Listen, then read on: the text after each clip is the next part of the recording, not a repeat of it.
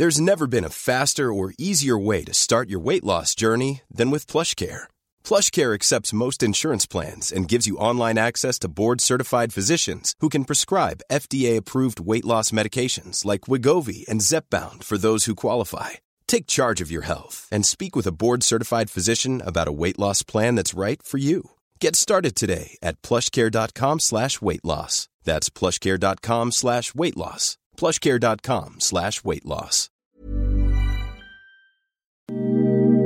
Ahora al aire, a la una, con Salvador García Soto. Un encuentro del diario que piensa joven con el análisis y la crítica. A la una, con Salvador García Soto.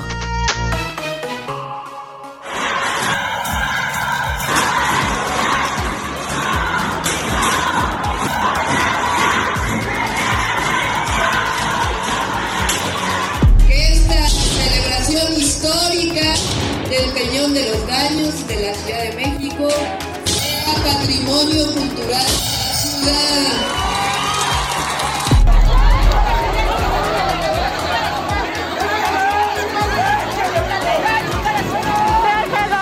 El hecho de que mucha gente por su humildad este, vende su voto, porque es muy pobre y vende su voto. ¿Por qué los hombres matan mujeres todos los días? Porque pueden y porque no pasa nada, porque no hay consecuencias, porque los feminicidios no se investigan.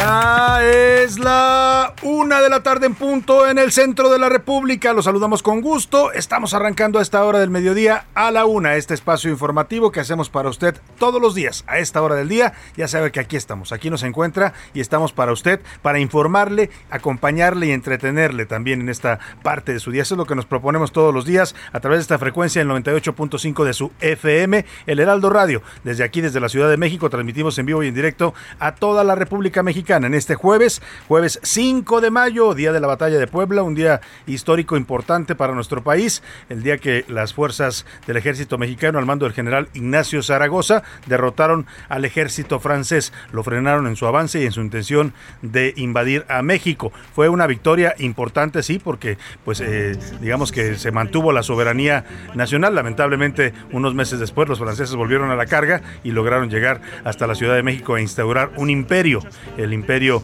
eh, eh, pues apoyado por Napoleón y por los eh, la casa de Habsburgo que nos mandó de emperador al señor Maximiliano Maximiliano de Habsburgo que fue el primer emperador de México después el segundo sería Agustín de Iturbide al consumarse la independencia no perdóname fue el segundo emperador después había sido emperador primero Agustín de Iturbide bueno pues vamos a estar conmemorando esta fecha que por cierto aquí en México es importante la, yo, desde niños nos enseñan a, honrar esta fecha y hay representaciones hoy en la ciudad de Puebla, de aquella histórica batalla. Los indios acapastlas salen a recrear aquella escena heroica.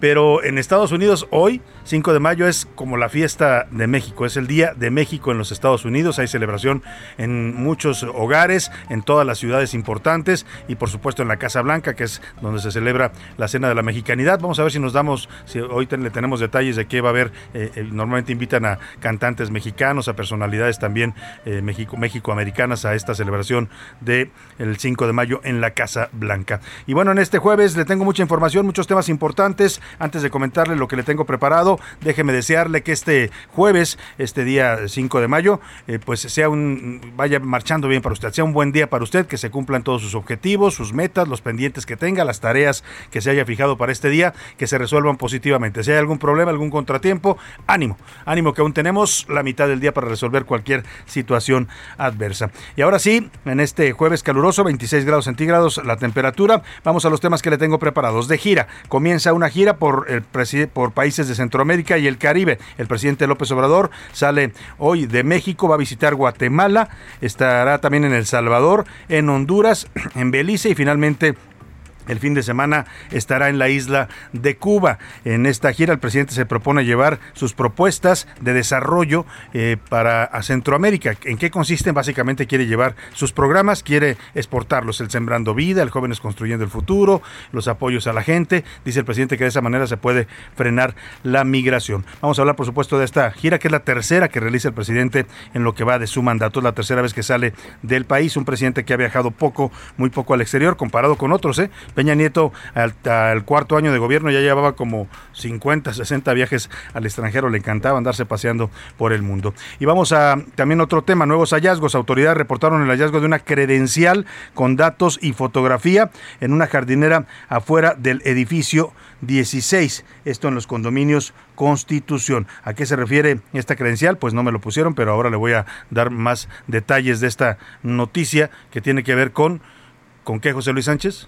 Con Devani, el caso de Devani. Ah, pues es que si me explican, por favor, tiene que ver con el caso de Devani. Nada más me ponen que hallaron una credencial, no, pues qué bueno, ¿no? Que la reporten y la regresen. Vamos a hablar de este tema del caso de Devani Escobar. Ordenan también la aprehensión de la Fiscalía de la Ciudad de México, complementó una orden de aprehensión en contra de Sidarta. Es este joven violento que agredió a Andro Nava, el joven también que estaba comiendo una taquería de la Roma con su familia. Lo acusan de probable participación en el delito de homicidio en grado de tentativa. Y es que hay que ver el video por la forma en que le, le aventó el, ladrillazo a este joven que lo mandó al hospital. Pues claro que es un intento de homicidio.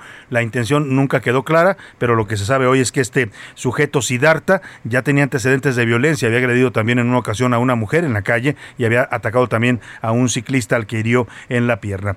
¿Cómo no te voy a perder? Oiga, los Pumas cayeron estrepitosamente 3 a 0 ante el Seattle y se convirtieron en el primer equipo mexicano que pierde la Conca Champions ante un club estadounidense. Bueno, el segundo, en realidad el Pumas es el segundo que no puede ganar una Conca Champions. ¿Sabe cuál fue el primero? Los Pumas también. O sea, dos veces el Pumas ha hecho el ridículo en la Conca Champions. Con todo respeto, ¿eh? porque ir a Seattle a que le metan tres goles, francamente, pues ni que estuviera jugando contra el Real Madrid. Pero bueno, así se la jugaron ayer los Pumas. Además, Saúl El Canelo Álvarez ya está en Las Vegas, donde este fin de semana va a pelear contra el ruso B-Ball. Nos va a dar todos los detalles Oscar Mota de ambos temas. También en el entretenimiento, Priscila Reyes nos cuenta sobre la espectacular llegada de Tom Cruise al estreno mundial de la secuela de su clásico ochentero Top Gun. Oiga, Top Gun va a tener una segunda versión. Vamos a ver aquel famoso Maverick que hacía eh, Top Gun, el señor Tom Cruise, que era un piloto de la Fuerza Aérea de los Estados Unidos. Vamos a ver cómo viene este, esta segunda parte de Top Gun. Dicen por ahí que segundas partes nunca fueron buenas. Vamos a ver si esta le salió bien a los productores. Por lo pronto nos va a platicar Priscila Reyes. Vámonos, si le parece, como siempre, a las preguntas de este día para que usted participe y haga este programa con nosotros, nos ayude a debatir juntos los temas de la agenda pública de este país. Esta es la opinión de hoy.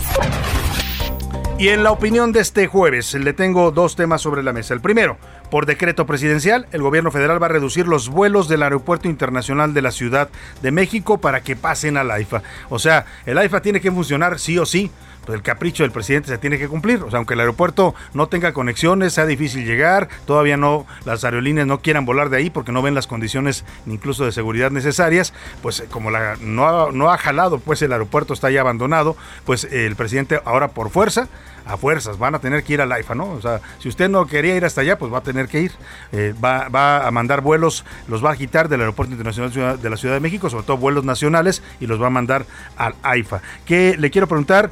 Pues, ¿qué, qué piensa usted de esto? ¿Esta medida es una medida autoritaria, arbitraria?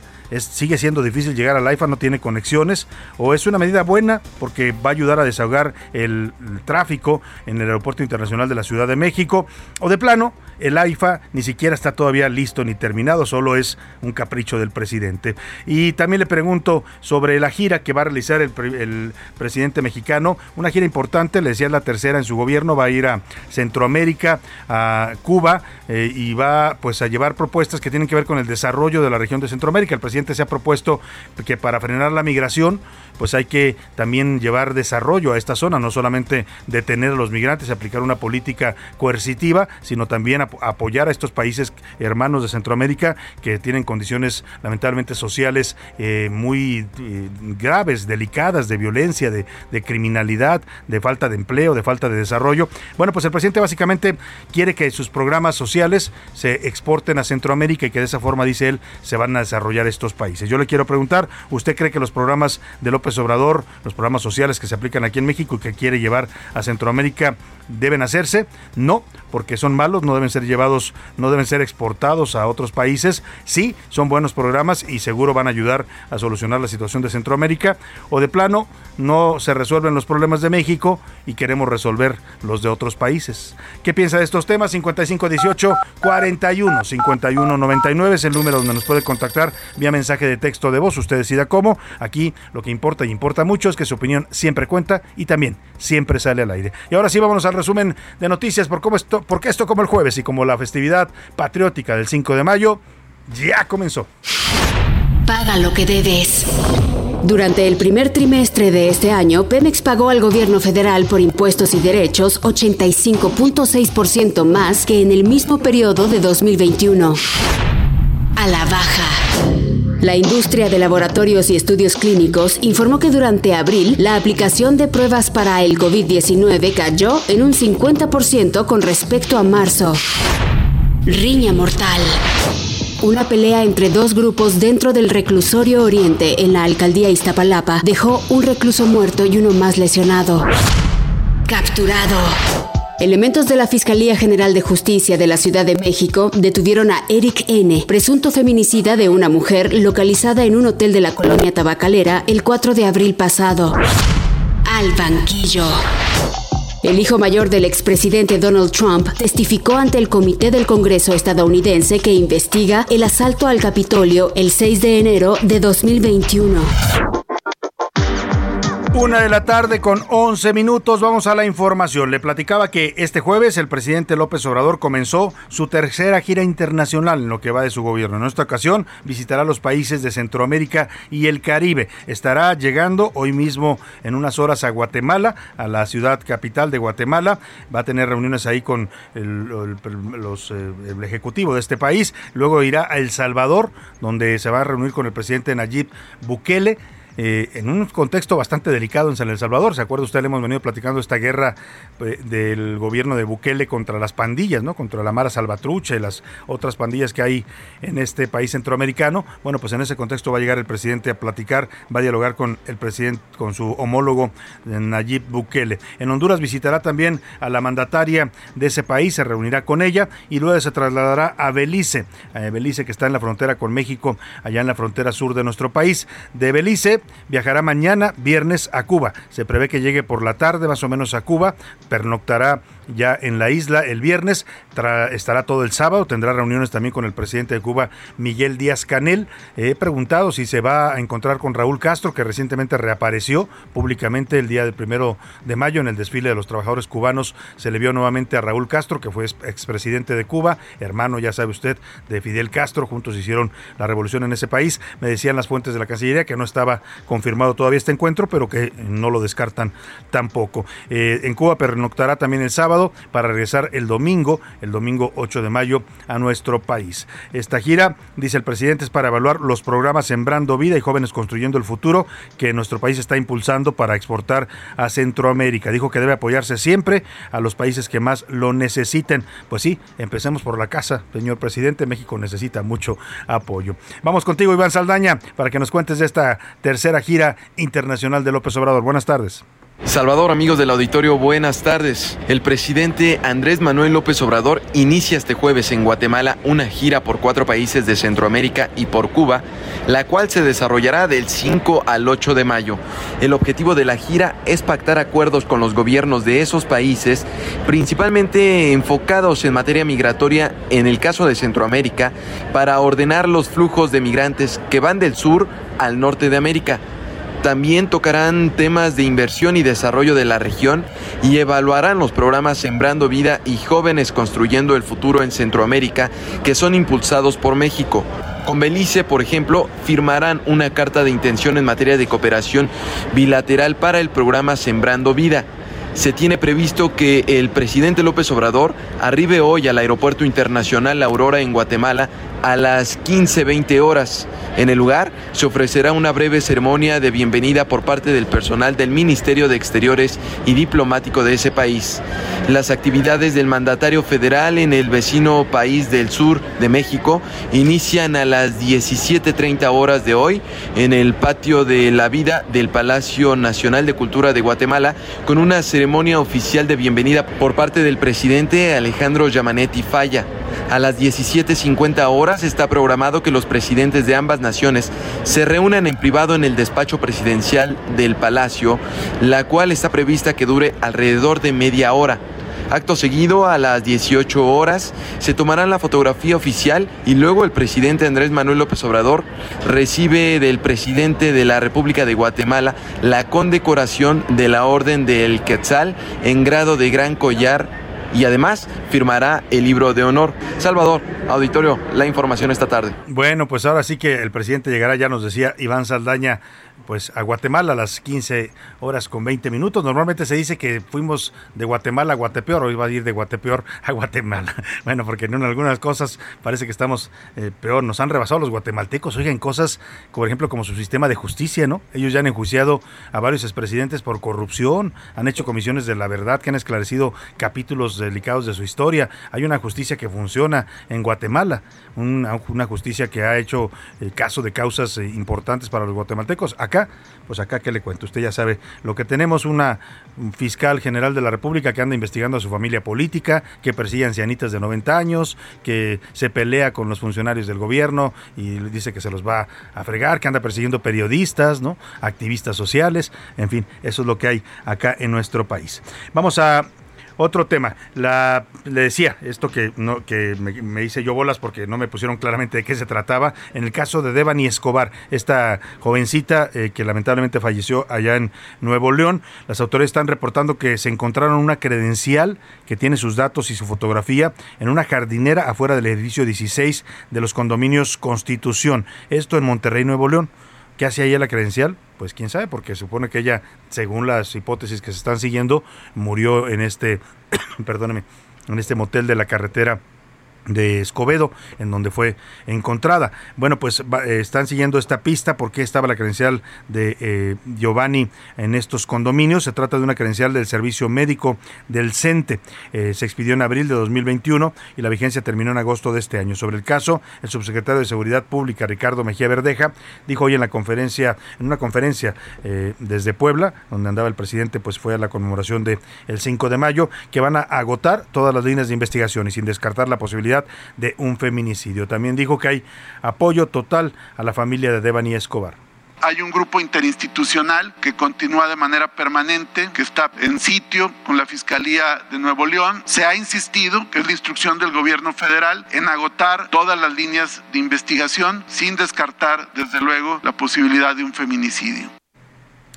Bueno, pues ahí está lo que informan las autoridades sobre este caso de Devani Escobar. Pues la verdad es que híjole, quisiéramos que fueran más rápidas estas investigaciones, ¿no? La verdad que, pero bueno, pues es el, proceso que lleva y la lentitud también que tiene que ver con pues, la falta de profesionalidad y profesionalismo en, en las eh, fiscalías de, la, República. Eh, le platico sobre este tema, estábamos comentando los programas sociales que quiere implementar el presidente López Obrador, bueno, los que ya implementa aquí en su gobierno, eh, pero que quiere llevar ahora a Centroamérica. Esa es la propuesta con la que el presidente dice que va a lograr el desarrollo de Centroamérica y va a lograr frenar la migración. Esto se lo ha vendido incluso al gobierno de Estados Unidos. Desde Donald Trump intentó venderles esta propuesta. Trump, Trump le dijo que sí. Aquella vez que que dice el señor Donald Trump que dobló a Marcelo Ebrard y que dobló al presidente, ¿no? Que se doblaron a la primera, ¿no? En cuanto los asustó con los aranceles, se doblaron, así lo dijo el señor Donald Trump. Eh, pues es eh, Marcelo Ebrard presumía que sí nos habían impuesto los aranceles y que habíamos, digo, nos habían amenazado y habíamos mandado los soldados a la frontera, pero que habíamos obtenido un compromiso de Donald Trump para que mandar dinero a Centroamérica para precisamente apoyar estos programas que propone López Obrador.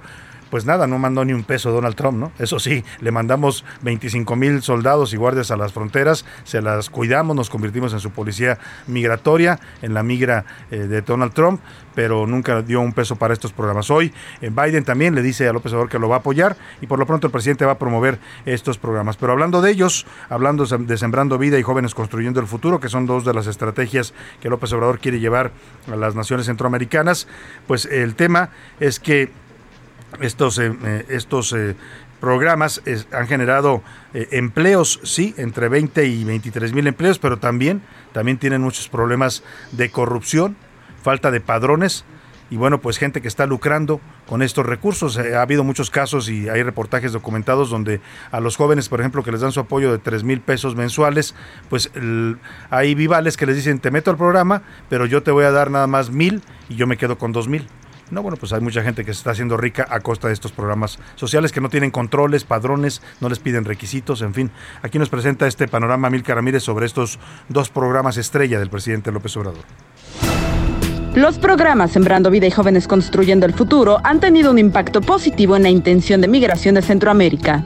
El Sembrando Vida y el de Jóvenes Construyendo el Futuro con muy buenos resultados. Y vamos a eso, a evaluar según cifras del gobierno federal, en El Salvador la intención de salir del país entre los beneficiarios de Sembrando Vida ha bajado de 55 a 0.6%. En El Salvador, quienes integran jóvenes construyendo el futuro, esta intención disminuyó de 35.7% a 11.4%, mientras que en Honduras, bajo el mismo programa, la intención bajó de 63.5% a 8.5%.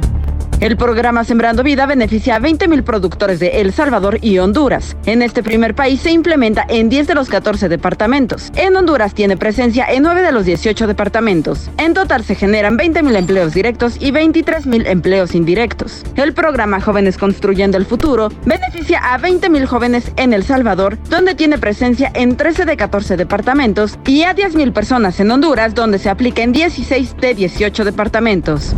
De acuerdo con el Departamento de Seguridad Nacional de Estados Unidos, en 2021, el 5.7% de las detenciones en la frontera fue de salvadoreños, el 16.7% de Guatemala y el 18.7% de Honduras. Y es que de acuerdo con la FAO, Honduras, Haití, El Salvador y Guatemala y Nicaragua son los países con más inseguridad alimentaria de la región.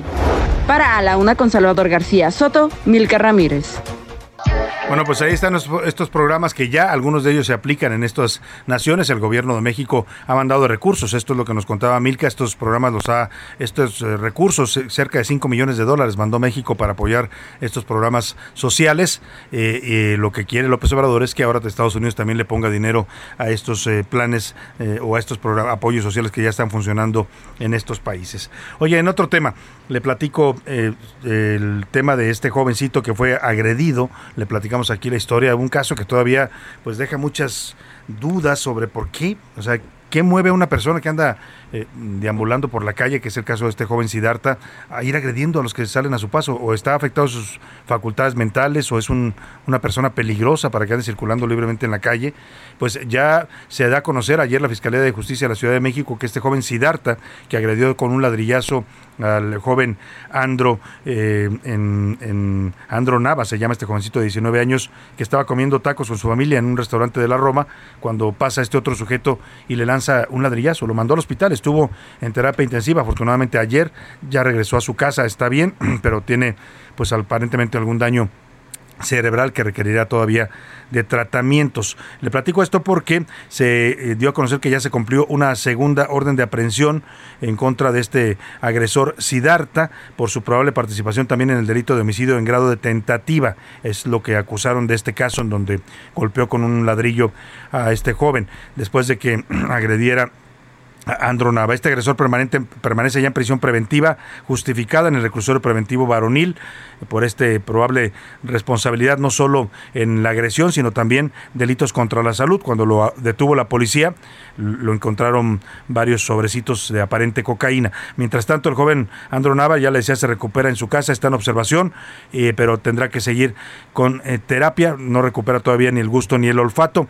Y al señor Sidarta, además de la agresión a Andro Nava, se le documentaron otras dos agresiones a un ciclista al que agredió con un arma de blanca en una pierna y a una mujer también que golpeó en la calle. Pues ojalá y lo eh, pues no sé, lo tengan recluido, lo manden a un sanatorio mental, porque una persona que anda agrediendo pues a otros por la calle no es una persona que deba circular libremente. José Luis Sánchez, ¿qué nos tienes de último momento? Salvador, buenas tardes. La Organización Mundial de la Salud acaba de publicar el nuevo reporte de exceso de mortalidad y bueno, pues lo que ya habíamos anunciado y habíamos informado es el doble de muertos por COVID-19 los que se habían generado en nuestro país. ¿Cuántos en total? Habla de en total de 640 mil mexicanos que habían muerto a causa de esta enfermedad y no los 324 mil que actualmente tienen los reportes oficiales. Con esa cifra ya oficial, ahora sí reconocida, porque siempre, siempre lo supimos, aquí lo comentábamos siempre, los datos oficiales, los datos oficiales, porque había este excedente de muertes. ¿En qué lugar nos ubicaríamos a nivel nos internacional? Nos ubicaríamos en tercer lugar con mayor mortandad, después, después, de? Estados Unidos y, después de Italia. Acuérdense que Italia fue uno de los principales países donde, donde mayor pegó O sea, por arriba de Brasil. Por arriba de Brasil, a pesar de la cantidad de, población y de India además. Y de la India también, pues qué fuerte dato. Gracias José Luis, vamos a la pausa, lo dejo con esta canción de Ragazzi, este grupo de 1995 cantando Baila. Baila, baila con la luna en la azotea, habla con ella, enciende la luz de tu cabeza,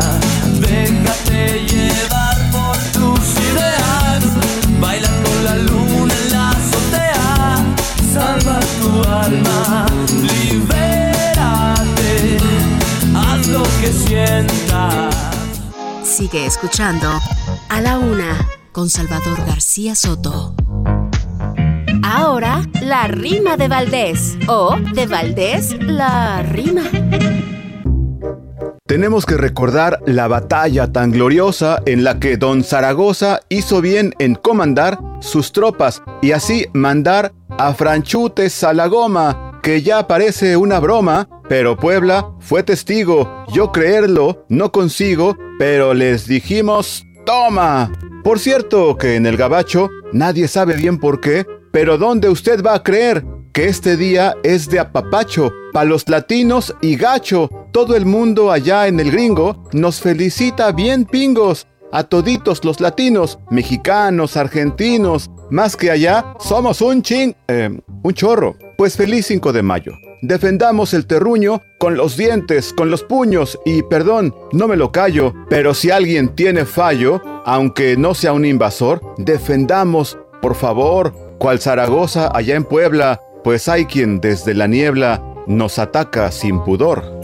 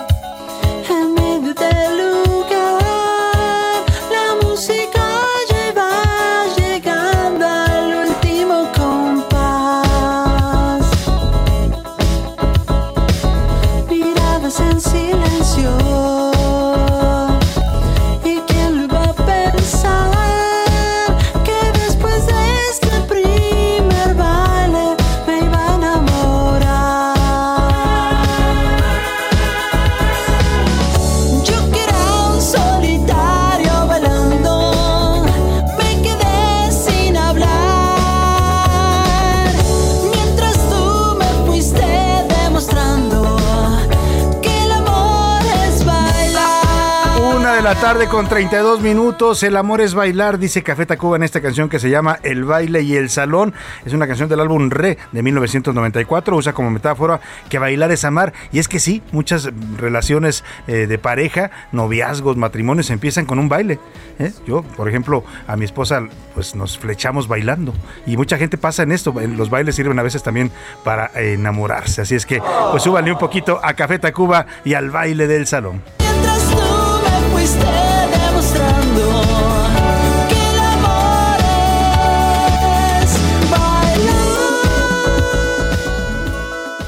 A la Una con Salvador García Soto. Oiga, y del ritmo suave, candente de Café Tacuba y de la música, nos vamos a otros eh, ritmos nada agradables, que son los ritmos de la violencia en México. Eh, aquí a veces le presentamos estos sonidos que lamentablemente pueblan ya la República, una República en donde antes, pues podía usted escuchar cuando iba a- al, al interior del país, algunos le llaman la provincia, a otros no les gusta decirle la provincia, ¿no? Porque suena como un tanto centralista, pero a estos lugares de la República en donde pues eran pueblos eh, bonitos, pueblos tranquilos, donde la gente vivía en paz, donde la gente se dedicaba a trabajar, eh, donde la gente se conocía unos a otros. Hoy eso se acabó. Hoy este es un país cuando mm, en vez de escuchar a veces el, el- el canto de los pájaros en los pueblos, lo que se escuchan son balas, ¿no? O pues eh, lo, que lo que era antes un municipios tranquilos hoy se han convertido en municipios de terror. Le digo esto porque en Zitácuaro, Michoacán, atacaron a tiros al hermano del alcalde Juan Antonio Ixtláhuac Orihuela. La balacera ocurrió afuera de los juzgados de esa ciudad. Resultó herido Sergio Cortés, periodista independiente que estaba haciendo una cobertura cuando ocurrió este ataque. Vamos hasta eh, Michoacán con nuestro corresponsal, eh, justamente Sergio Sergio Cortés, para que nos cuente lo que sucedió. Sergio, platícanos, muy buenas tardes. Salvador, te saludo con mucho gusto y te informo que ayer por la tarde se registró otro hecho violento aquí en Michoacán que provocó diversas reacciones en el ámbito político y social porque un grupo de sicarios fuertemente armado intentó asesinar, intentó ejecutar a Juan de Dios Ixtláhuac Orihuela, hermano menor del alcalde del municipio de Zitácuaro, Juan Antonio Ixtláhuac Orihuela. Por fortuna, la víctima solo resultó con lesiones menores de bala, pero aún así fue llevado a la Ciudad de México para su protección, pero adicional, dos personas más, una de ellas menor de edad, también fueron heridas por las balas, además de que un presunto sicario fue abatido. Te describo el hecho, Salvador, que ocurrió a las 12.50 horas de ayer miércoles en el centro histórico de Zitácuaro, municipio ubicado al oriente de la entidad y colindante con el Estado de México. Se sabe que a la hora señalada Juan de Dios departía con un amigo en un restaurante, lugar a donde arribaron dos personas que sin mediar palabra alguna dispararon contra Juan de Dios, que recibió al menos dos impactos de bala, lo mismo que su acompañante, un empresario de esa ciudad y una menor de edad que se encontraba en ese lugar. También trascendió que escoltas de Juan de Dios lograron responder a la agresión. De hecho, tras el atentado, los responsables abordaron un vehículo y emprendieron la huida. Sin embargo, Salvador, a corta distancia descendieron de la unidad en la que se localizó a uno de sus cómplices sin vida. Esta es la información. Buena tarde. Bueno, pues Sergio, Sergio Cortés, te agradezco mucho este reporte desde Michoacán. Vaya situación esta que está ocurriendo pues en estos municipios de Michoacán, pero podría ser Michoacán, o podría ser Tamaulipas, o podría ser Jalisco, o podría ser eh, Guerrero, muchos, muchos estados que antes, eh, Guanajuato, ¿qué me dice de Guanajuato? no? Yo recuerdo de niño haber visitado Guanajuato y era el estado más tranquilo de México. Usted podía pasear tranquilo por las calles de, eh, de los callejones de Guanajuato, en León también no pasaba nada, y hoy es uno de los estados más con más problemas de violencia, igual que Michoacán. Qué, qué lamentable situación esta que estamos viviendo en nuestro país. Y bueno, pues promesas, promesas, discursos, discursos, pero nada, ni siquiera los que dicen que son diferentes han podido acabar con la violencia, al contrario, la están recrudeciendo con una estrategia fallida de abrazos no balazos. Y vamos a precisamente hablando de temas que tienen que ver con autoridades y fiscalía, eh, se hizo viral eh, ayer, antier, un video de una mujer eh, que, dice ser funcionaria de la Fiscalía General de la República. En el video eh, ella va manejando y, impacta, alcanza, alcanza a un triciclo, a un joven que reparte agua en, un- una bicicleta, en, un, en estos triciclos que van llevando los garrafones de agua. Le pega al triciclo y cuando el muchacho se baja a reclamar le dice, oye, me golpeaste. Y, ella le empieza a decir, ¿sabes qué? Muévete. O sea, con una prepotencia, porque si no, yo trabajo en la fiscalía y ahorita vienen y te levantan y te van a llevar y no sé qué. Escucha a esta mujer prepotente que se volvió viral, dice ser funcionaria de la Fiscalía General de la República y ahora le cuento qué pasó después de este video. ¿Quieres que marque los policías ahora para que vean? Es que si quieres, márcale. Tú me pegaste a mí, yo no te pegué a ti. Yo soy, yo soy un triciclo, no soy un... Que no te podías dar la vuelta así. ¿Y qué, no? ¿Y qué hice? Me di la vuelta y te arrancaste. Estoy trabajando. Yo tampoco quiero ser grosero con usted. No, pero por lo que estoy pasando, si me acabas de empejar, tengo miedo, no tengo... la gente. Sí, sí. Y va a venir todo mi equipo. Por favor, amigo, no quiero un problema contigo. Me, te me cierras al carro. Tú me vas a pagar el daño de mi carro. ¿Sabes cuánto cuesta mi carro? No trae ni placas, no trae nada. Oiga, qué situación, qué mujer tan prepotente y qué incapacidad hemos desarrollado los seres humanos para entendernos, ¿no? O sea, ¿qué le cuesta bajarse, ver pues si le, hizo algún daño a su triciclo, ponerse de acuerdo con él, darle algo de dinero para que lo arregle? Y se acabó el problema, reconocer la culpa. El problema es que ahora eh, sobre todo en estas ciudades como la Ciudad de México, pues todo el mundo trae prisa, pero todo el mundo cree tener la razón, ¿no?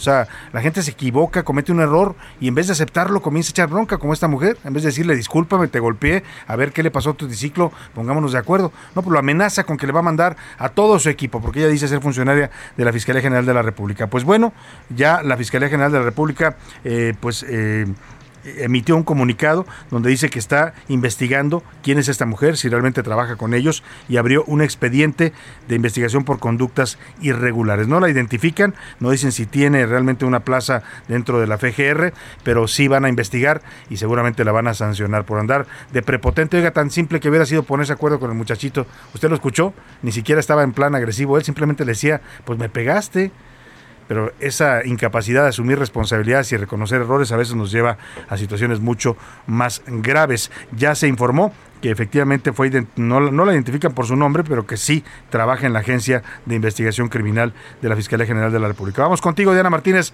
para que nos cuentes de esta funcionaria prepotente que ahora ya está siendo investigada. Buenas tardes, Diana. Así es, Salvador. Buenas tardes. La Fiscalía General de la República informó que investiga posibles conductas irregulares luego de que en un video aparece una servidora pública de la Agencia de Investigación Criminal que amenaza a un repartidor de agua tras chocar contra su triciclo. Este video fue difundido en redes sociales. Aparece una mujer conduciendo un automóvil. Ella trae un, un uniforme de la institución. El hombre le pide que se haga responsable del daño a su herramienta de trabajo, pero ella con una actitud prepotente le, le, dice que no la obligue a llegar con más gente porque está cerca la agencia y con una simple llamada llegaría todo su equipo. Además, le cuestiona al repartidor si él le va a pagar el daño a su automóvil. La mujer se retira del lugar. El repartidor menciona que el vehículo ni siquiera trae placas. Posteriormente, la fiscalía señaló en su cuenta de Twitter que inició una indagatoria por estos hechos. También indicó que a través de su órgano interno de control se encarga de vigilar, corregir y, de ser el caso, sancionar acciones que van en contra de los principios de la institución y que rigen el servicio público. Bueno, pues ahí está, le va a salir caro a esta mujer, ¿no? En vez de haberse puesto de acuerdo, tranquilizarse, pues a, a ver si le hizo algún daño al triciclo del joven, pagarle, qué sé yo. ¿Cuánto le pudo haber salido? ¿Cuánto le gusta? ¿100, 200, 500 pesos? Bueno, pues ahora en una de esas hasta la andan corriendo de la chamba por prepotente y por utilizar su cargo público para amedrentar ciudadanos. Información de último momento, José Luis Sánchez. Salvador, ayer hubo un asalto en un zoológico en el parque de Querétaro, el zoológico de Querétaro Guamerú.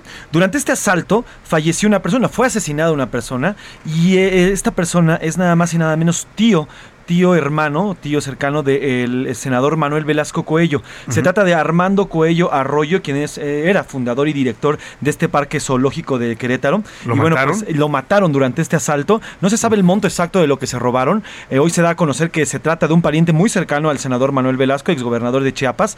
Y bueno, pues lamenta el senador Manuel Velasco y exige a las autoridades queretanas que se haga justicia lo más pronto posible y se encuentre a los asesinos y asaltantes, uh -huh. a los asesinos de su tío y asaltantes de este zoológico. Qué fuerte, qué fuerte. Pues eh, este, este tipo de asaltos, la verdad, mire, ya cuando a uno le toca, a nadie nos gusta ser asaltados, nos da rabia, nos da impotencia, pero pues ya en ese caso, pues que se lleven lo que se quieran llevar material, ¿no?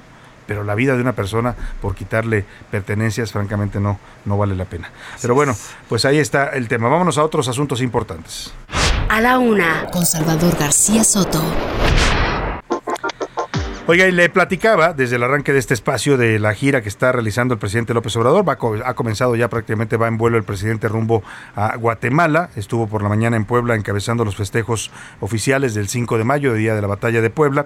Y arribará a las 15, 20 horas del Aeropuerto Internacional de Guatemala. Ahí se va a reunir eh, con el presidente Alejandro Giamatei. También visitará El Salvador, Honduras, Belice y sobre todo Cuba, que es el plato fuerte, digamos, de esta gira por todo el contexto en el que se da esta visita, la reciente presencia de Díaz Canel el año pasado aquí en nuestro país, la cumbre de la CELAC eh, y ahora este diferendo con Estados Unidos en donde López Obrador dice si va a haber cumbre de las Américas en Los Ángeles, pues que vayan todos y cuando dice todos se refiere a Díaz Canel, a Nicolás Maduro, a Daniel Ortega, pero Estados Unidos contesta, oye, no, no, nosotros no aceptamos aquí a pres presidentes que violan la democracia en sus países. En todo este contexto, eh, vamos a platicar de esta gira, la, la, importancia que tiene, los mensajes que va a llevar el presidente López Obrador.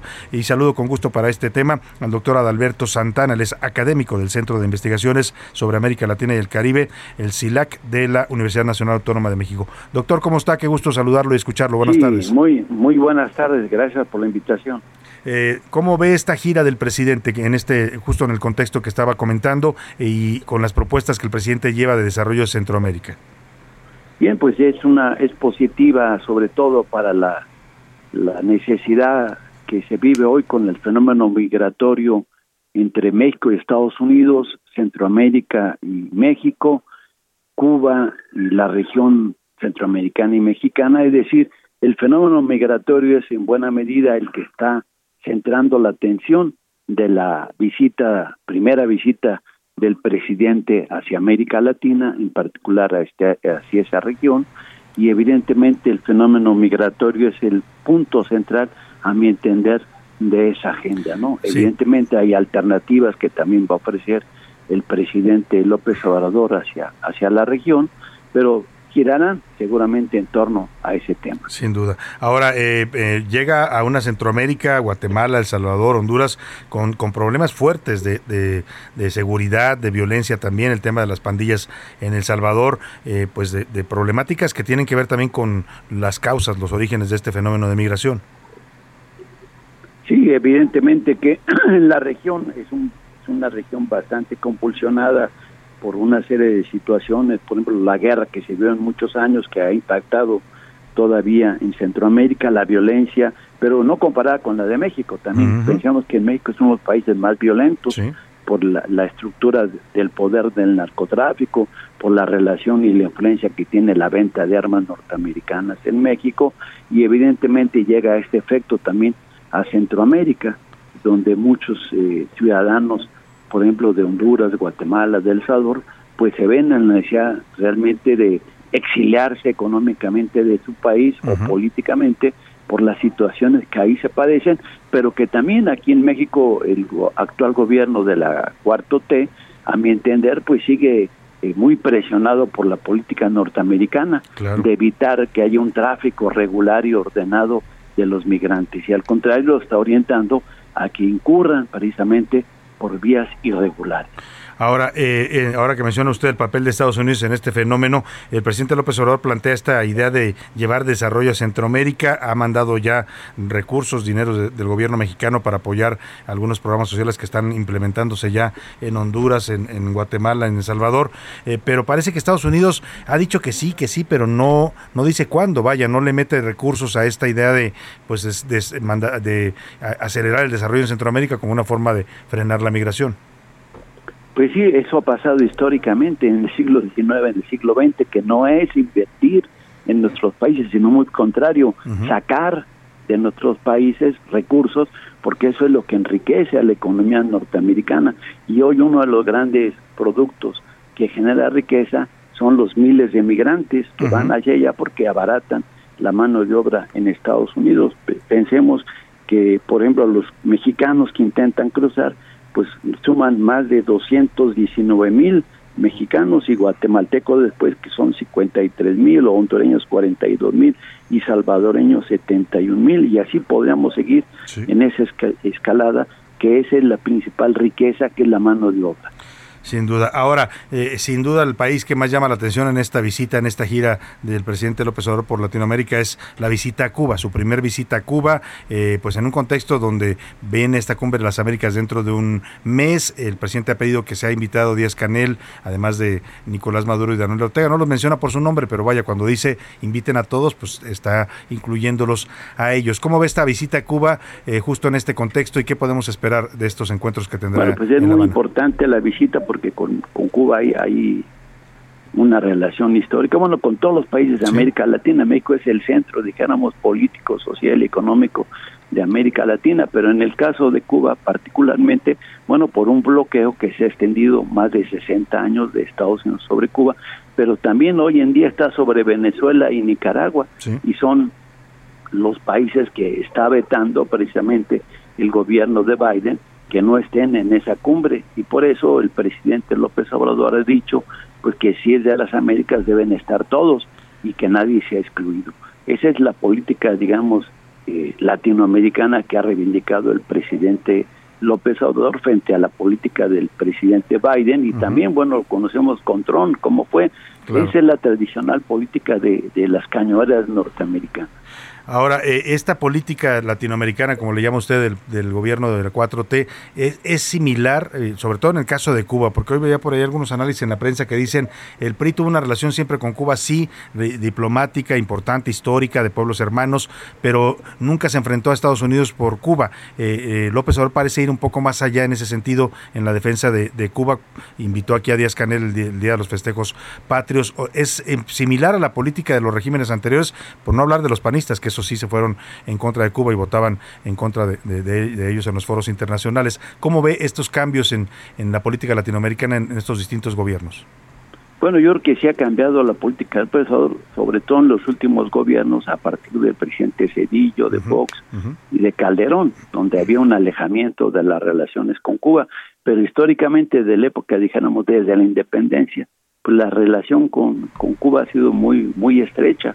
México buscó la independencia de Cuba, tuvo combatientes cubanos en México cuando la intervención francesa, muchos exiliados salieron de México durante la Revolución Mexicana, donde llegaban, pues era a Cuba.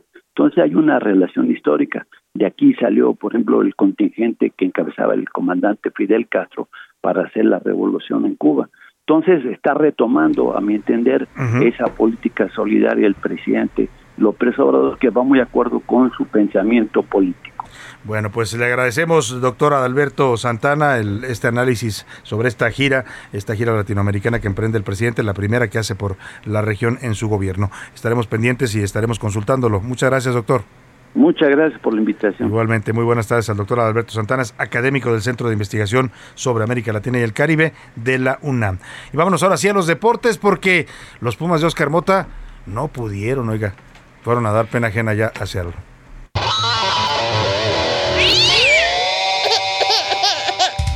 Oscar Mota, ¿cómo estás?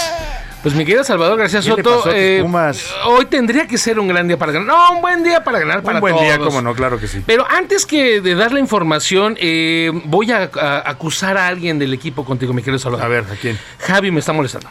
O, o sea, o sea, o sea, ti- ti- tiene, no sé, A ver, Javi, por favor.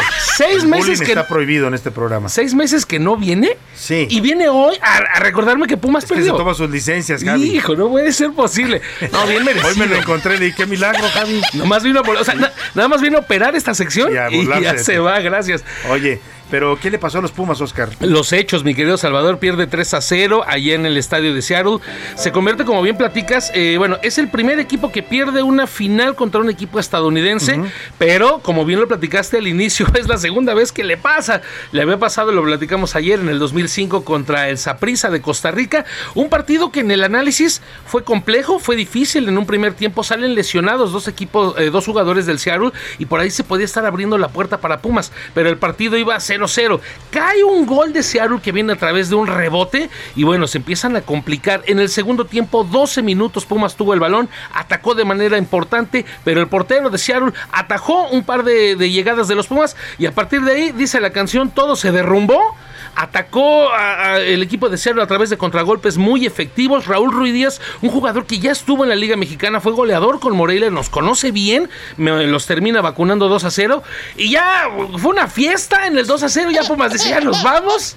Y cae el 3 a 0. Increíble. O Pues, sea. Y Seattle va a la final, al Mundial de Clubes, ¿no? Sí y no, o sea, porque tiene, o sea, ya se ganó el boleto, pero hay que recordar que el Mundial de Fútbol es a finales de año, en la época, en las fechas donde se juega el Mundial de Clubes. Entonces, ya se ganó el boleto, pero en este momento todavía no hay una fecha especial donde se juegue el Mundial de Clubes. Claro. Y además FIFA lo va a reconstruir. Entonces, no sabemos si puede. Todavía no se sabe. Pero ya ganó, ya ganó ahí el boleto. Eh, vamos a escuchar rápidamente las palabras de Andrés Lilini sobre esta derrota, el técnico de Pumas.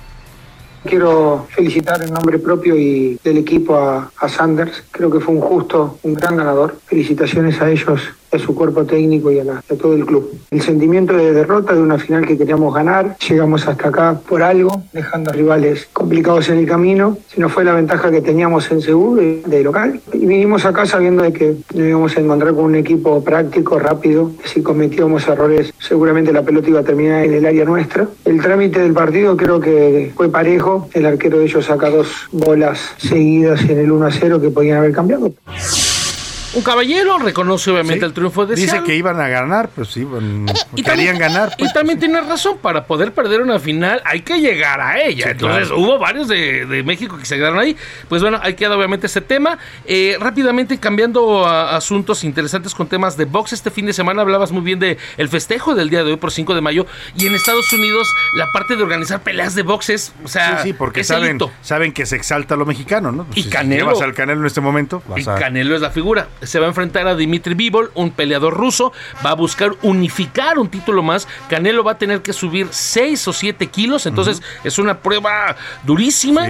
Eh, y además, pues por si fuera poco, mi querido Salvador, pues se va a ganar 70 melones de pesos. Nada de, más, de 70 de millones dólares. de dólares por, este, Nada por más esta por pelea. pelear. Nada más. y Entonces, todavía no hay quien le quien desbanque al Canelo, ¿eh? Todavía no. Es Todavía sin no. lugar a duda el mejor peleador, por lo menos eh, libra por libra en, este, en la actualidad. Pues muy bien, Oscar Mota. Pues ni hablar, ni hablar, Oscar. A curar las heridas de los Pumas y ya habrá otra oportunidad. Mañana más detalles de la pelea de Canelo. Y ya viene el Chivas, Chivas Pumas. El fin de semana, el dominguito y también Gran Premio de Miami. Entonces va a estar bueno el fin de semana. Muchas gracias, Oscar Mota. Hoy un gran día para Nos ganar. Vamos a la pausa, se fue rapidito esta primera hora, ya vamos a la segunda hora y lo voy a dejar con música, se llama Walk in the Moon, Eh, es la- el grupo y la canción Cállate y baila, Shut Up and Dance, es una canción de 2014 de este grupo estadounidense. Volvemos con más a la segunda hora de A la Una.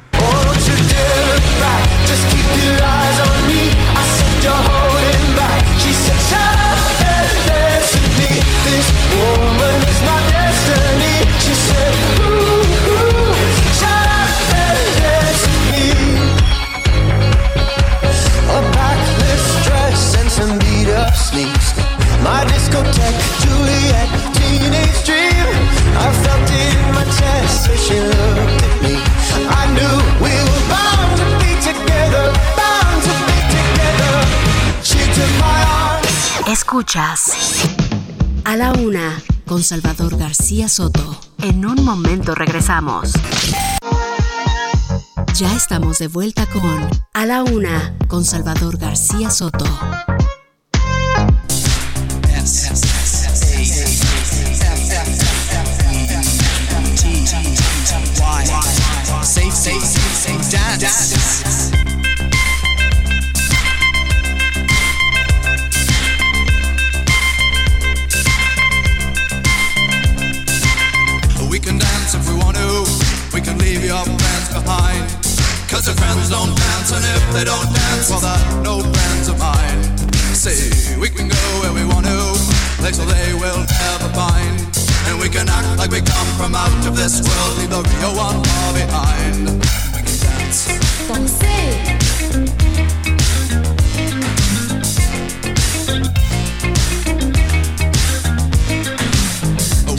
Son las 2 de la tarde en punto en el centro de la República y los saludamos con gusto, comenzando la segunda hora de A la Una. Vamos ya a la segunda parte de este espacio informativo, todavía con mucha información, con muchos temas, historias, noticias, entrevistas, pero sobre todo con muchas ganas de estar aquí eh, para usted en estos micrófonos, informándole, acompañándole, entreteniéndole en esta parte de su día, en este viernes 5 de mayo, día de la batalla de Puebla. Estamos celebrando esta fecha histórica y hemos regresado a la pausa con de la pausa a este ritmo ochentero con esta canción que se llama The Safety Dance, el baile de la seguridad. Canta Men with a, with a- without hats, without hats, perdóname, hombres sin sombrero, éxito de 1982 de esta banda canadiense. Vamos a tener muchos temas todavía en esta segunda parte, pero quiero agradecerle que continúe con nosotros y nos acompañe desde la una de la tarde que arrancamos este espacio informativo. Gracias de verdad por escuchar a la una. Si recién se está incorporando y nos acaba de agarrar por ahí en el cuadrante de su radio, en el tráfico de la ciudad, en su casa donde está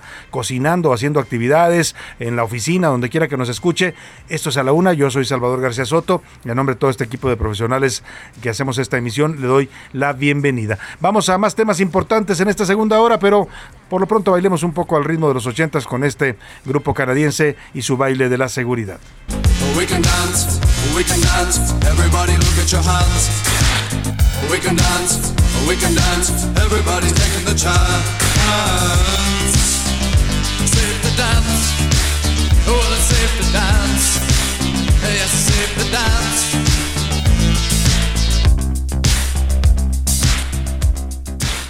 Oiga, y vamos a los temas que le tengo preparados para esta segunda parte. A marchas forzadas, el gobierno federal impuso un decreto para que los vuelos, vuelos que hoy están en el Aeropuerto Internacional de la Ciudad de México, sean trasladados sí o sí por la fuerza, pues, al Aeropuerto Internacional Felipe Ángeles. Lo que no pudo lograr de manera, pues, eh, digamos, normal, ¿no? Y el presidente fue, inauguró el evento, hizo el aeropuerto es un gran evento, pues las aerolíneas no quieren volar de allá, los mexicanos no quieren, los ciudadanos, habitantes de la Ciudad de México no quieren ir a tomar vuelos porque, pues, está lejano. Esto de que en 50 minutos llega usted a las 5 de la mañana, pues sí, si sale a las 5 de la mañana de Palacio, va con la, la Guardia Nacional y con los soldados abriéndole paso, seguro va ya, ya en 50 minutos, pero de cualquier parte de la Ciudad de México hasta la Son mínimo dos horas y media en promedio. Así es que, pues la gente no ha, no ha visto una opción en este aeropuerto y ahora el presidente por la vía de la fuerza quiere que volemos desde el AIFA, eh, que está ahí abandonado, pues sin, sin, sin, actividad. Prácticamente siete vuelos diarios tenía y el problema es que los vuelos que tenía ni siquiera se llenaban, no eran vuelos que iban vacíos o semivacíos la mayor parte de ellos. Vamos a platicar también en Veracruz, un maestro hizo comentarios machistas y misóginos hacia mujeres de su clase. Un maestro de la Universidad eh, Veracruzana eh, pidió a las víctimas de agresión sexual que maduren. Le voy a poner el audio de este sujeto que dice que como las, las, muchachas o las mujeres andan denunciando que las violaron 20 años después. Pues ya para qué, dice.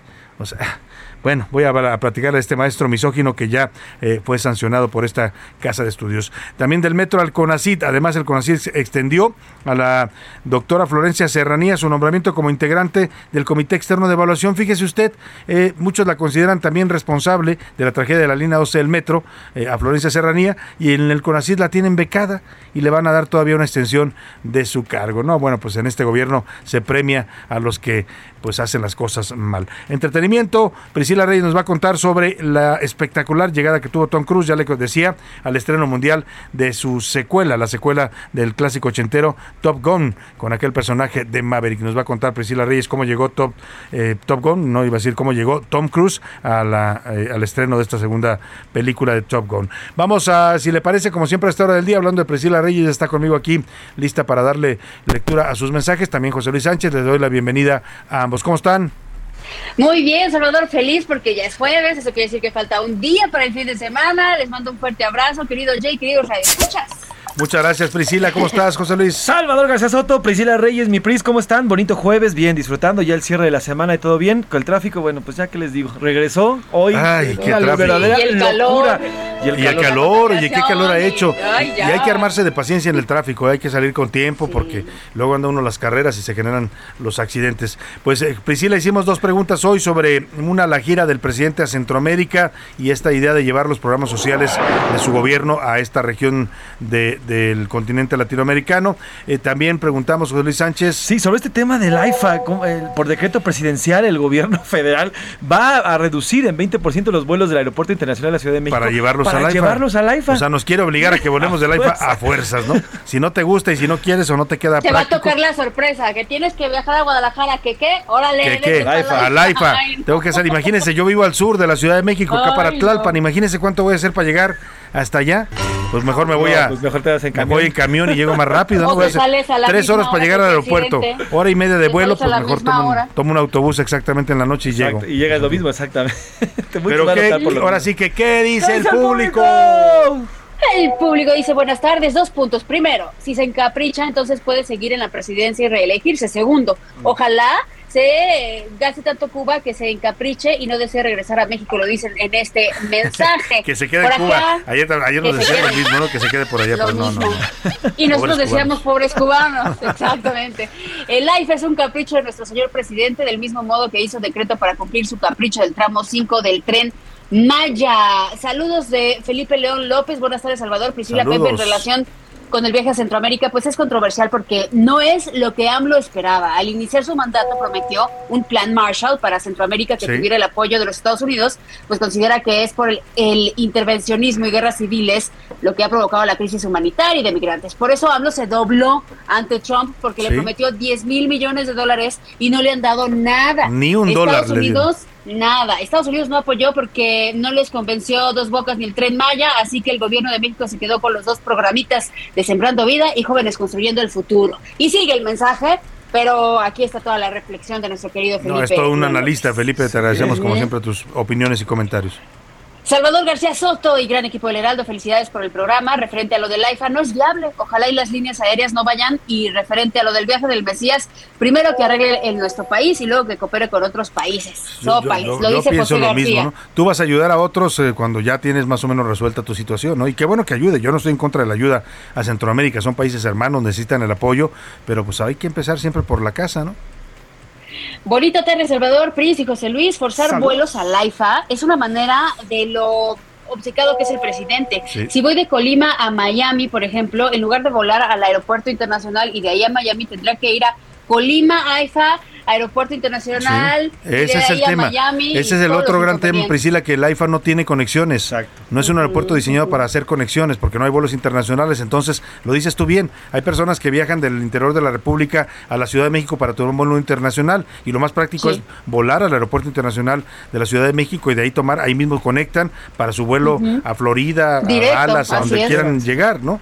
Porque no, pero acá no lo van a poder hacer. O sea, Pues no. pues va- es- esa es parte de la problemática que no quiere entender el presidente. No entendió cuando le dijeron que el aeropuerto no era la mejor opción ahí. Lo hubiera hecho en otra parte, pero bueno, lo decidió hacer ahí. Pero, y lo, lo inaugura sin vías de comunicación, pues entonces, ¿para qué sirve? Ay, Alberto desde Colima nos manda saludos con este mensaje. Muchas gracias, Albert- Alberto. Buenas tardes, Salvador. Muy feliz día. Respecto a la primera pregunta, por supuesto que es una medida digna de un tirano, además de que no hay cómo llegar. Y de la segunda, pues los programas sociales que implementa López son para ganar votos, es lo que dicen en este mensaje. Eh, Héctor de la Ciudad de México, en el tema AIFA, lamentablemente va a ser el paso del tiempo el que va a comprobar y dejar claro a fuerza de vuelos perdidos por los pasajeros, rutas canceladas y conflictos con aerolíneas, problemas regulatorios y desprecio de los mismos viajeros, pues que este aeropuerto está lejos y es inoperante. Es lo que Pues está sí. diciendo nuestro querido Héctor. Em, la verdad es que López quiere ser el líder que América esperaba. Esto es ridículo, nos dicen en otro mensaje. Buenas tardes, señor Salvador García Soto, soy la señora Rossi. Les suplico de la manera más atenta nos ayude a las personas damnificadas del sismo 2017, en que el edificio de Zapata, esquina con Tlalpan, se desplomó siendo nuevo y las autoridades no les han dicho absolutamente nada y quisiera saber si nos puede ayudar a través de sus micrófonos para que la señora Sheinbaum intervenga a fin de que construyan este edificio nuevamente. Sí, la verdad es que se ha dado a conocer que todavía hay muchas, eh, muchos damnificados del sismo del 2017 que no recibieron nunca el apoyo. Se creó un comité de reconstrucción, le dieron una cantidad de recursos impresionante, hubo desvíos en el gobierno de Miguel Ángel Mancera, está detenido en la cárcel el señor Edgar Tunguy en parte por, por eso, eh, pero el gobierno de Claudia Sheinbaum tampoco lo ha resuelto. Eh, con gusto, dile, Priscila, que nos mande, señora Rossi, un mensaje de algún vocero que tengan ustedes y para exponer su problemática y con gusto les abrimos los micrófonos. Incluso recuerdan Claro. que hubo, hubo un fideicomiso, ¿te acuerdas que, Sí. que Andrés mismo Andrés Manuel lo promovía siendo no a candidato O sea, todavía, sí apoyaron a, algunos, reconstruyeron, Sí, sí, sí. por ejemplo, la unidad esta habitacional de Tlalpan que quedó muy muy bonita, eh, la de que está en Miguel Ángel de Quevedo y, y, y Calzada de Tlalpan, pero a ellos acá en Zapata pues no los han ayudado y así hay varios casos en donde nunca llegó el apoyo que les prometieron. Ay, Salvador. Ay, qué temas ¿Qué tan te fuertes. digo? Buenas tardes a todo el equipo de la UNA. Qué terrible tener que transitar por esta gran ciudad. Con miedo, es lamentable que tengamos que desconfiar unos de otros y más lamentable no poder confiar en las autoridades. Saludos y buen provecho, nos dice Rebeca. Provecho Sí, Rebeca, también para usted y sí, ándese con cuidado porque sí, siempre en esta ciudad hay que eh, anteponer la seguridad. Saludos y, y excelente tarde para todo el equipo referente al AIFA. Es una medida arbitraria y autoritaria, lo dice Eduardo Herrera por acá. Acá nos están mandando stickers con abracitos, muchas gracias. Gracias, abrazos también para Um, ustedes. Priscila Salvador lo hizo otra vez, por favor. Eso es lo que pone en el mensaje, no sé a qué se refiere, pero aquí esto dice su mensaje. Ah, es la señora Guadalupe. Ok, pues lo hizo otra vez. Buenas tardes, Salvador. A propósito del caso de Andro Nava y su agresor, sería bueno que la policía de la Ciudad de México vigilara la zona del Monumento a la Revolución, que está invadida de personas en situación de calle, la mayoría con adicciones y muy agresivas. Que las autoridades no esperen para actuar hasta que pase una tragedia, lo dice Sí. Adrián Lara. Oye, Salvador, no sé si a ustedes les ha tocado, seguramente sí, porque todos los que vivimos en la ciudad nos pasa, este Salvador José Luis, allá fuera de las instalaciones donde nosotros estamos, hay Sí. una eh, bandita que las he visto en las esquinas drogándose, misma bandita que cuando te toca un alto, ahí van todos, son como cinco a tu Sí. automóvil para limpiarte a fuerza. Y hay de ti si le dices que no, porque todos te echan agua, se enojan, te pegan en el carro. Ah, claro que deben de hacer algo al Sí, respecto. sí, porque lamentablemente, pues, mira, son personas que puedes entender que viven en situación de calle, que tienen una Sí, problemática, pues a veces también Y que tienen necesidades droga, y que y tienen tal, necesidades, pero- esa parte no, pero lamentablemente a veces también eso los lleva a volverse agresivos contra otras personas. Eh, Creo que sí, la autoridad tendría que tomar cartas en el asunto.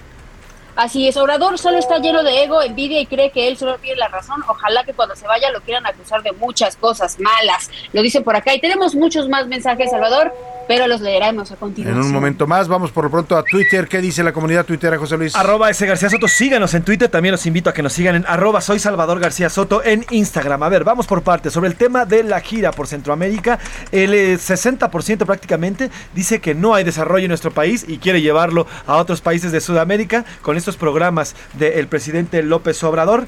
Y eh, el 39% dice que son malos e inseguros estos, estos programas. Y bueno, el 4.3% eh, es, dice que estos programas son buenos y que es- y qué bueno que los lleva a Centro y Sudamérica. Así que sobre estos temas es lo que opinan. Y sobre el AIFA, sobre el aeropuerto internacional, el rotundo 80% dice que es una medida arbitraria tomada por el gobierno federal y dice que no van a ir porque es muy difícil llegar al AIFA. El 4 el 4.3% dice que es una buena medida ya que desahoga el aeropuerto Benito Juárez y solamente el 20% dice que el AIFA no está listo.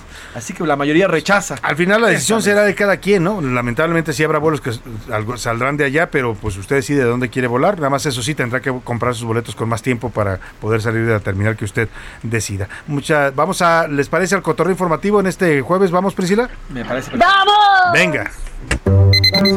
Ya llegó la hora. ¿La hora de qué? La hora del cotorreo informativo. Priscila Reyes, ¿qué nos traes? Ay, Salvador, José Luis y queridos escuchas, escuchen esta noticia, por favor, porque es, es de esas de cuando el destino nos alcanza, ya nos alcanzó, Salvador. Ah, ¿Ya? Esto está impresionante. Fíjate que hay un abuelito que se llama Jerry Terrence, que tiene 85 años, y él contactó a una empresa eh, que se llama Story Terrace, que son biógrafos, y otra empresa de metaverso que se llama 8E en Los Ángeles. ¿Para qué? Resulta que le van a hacer un holograma en 3D, Ujú. una como cápsula del tiempo humanoide Salvador para que sus bisnietos y todas las generaciones que le van a seguir, cuando se pongan estos gogles de realidad virtual, lo puedan conocer. Y entonces el señor está grabando todas sus memorias, platicando el inicio de la familia, de dónde vive se casó con quién. Y entonces imagínate tú ser, imagínate que tú tuvieras oportunidad ahorita de ponerte esas, esos VR de Ajá, realidad virtual, ajá. esos Y- de oye, realidad, y- y, que pudieras ver a tus bisabuelos contándote Uf. su historia. Uf, qué maravilla. ¡Híjole! Oye, eso sí suena bastante interesante, ¿no? la piel. Son de esas cosas que la tecnología te puede dar. Por ejemplo, un niño que no conocía nunca a su abuelo porque murió antes de que él naciera, ¿no? Sí. Pues lo puede Así conocer de es. esa manera. Y entonces le están haciendo una superproducción porque no nada más es el holograma, sino Ajá. mientras él está platicando, por ejemplo, de que, por ejemplo, ¿no? Yo nací en el pueblito de tal, pues le están poniendo obviamente en el green screen, en la pantalla, en el fondo, el pueblito con imágenes, Maravilla. con fotografías. Esta cosa, este es eh, uno de los primeros casos que yo conozco, pero seguramente pónganle atención porque lo vamos a empezar a hacer en un futuro seguro. sea, Todos está, vida- qué historia tan maravillosa. O sea, sería como, como sobrevivir a la muerte a través de un holograma, ¿no? Algo así. Sí, Qué y de, y, de, y de seguir preservando las La historias con tu memoria, familia, la memoria familiar. Así es. Qué interesante, de verdad, este, este tema. Bueno, pues, eh, ¿qué Así nos traes es. tú, José Luis? Salvador, yo les quiero contar, ya el regreso de clases es prácticamente un hecho y estamos entrando ya en mayo, junio a esta zona de los exámenes finales. Ya comienzan a cerrar el ciclo escolar muchos alumnos y se preparan, los Oye, enfilan qué, hacia los qué exámenes etapa de finales. tensión para los jóvenes, ¿eh? Sí, y además vienen de un re- vienen de regresar a, los Y a se las les está escuelas. haciendo muy difícil porque estuvieron en, en línea, no no fue el mismo aprendizaje y ahora les preguntan cosas que muchos no entendieron nunca. Entonces yo, yo, yo los veo muy estresados con este tema de los Sí, exámenes. bueno, ya, ya más allá de, ahorita vamos a contar este cotorreo, pero hay incluso niños que pasaron de, quinto de primaria a, a primero de secundaria y todavía Sí. no tienen las capacidades de lectura y de comprensión es. que debieron Uf. aprender. Pero bueno, ese es otro tema. Esto lo que le quiero contar es precisamente un alumno que les hicieron un examen al cual ya sabía, un examen de literatura, y el chavo pues no estudió, no estudió y lo único que hizo el, el- el joven fue literalmente responder todas las preguntas con esta rola. A ver. te ha fallado, te pido perdón.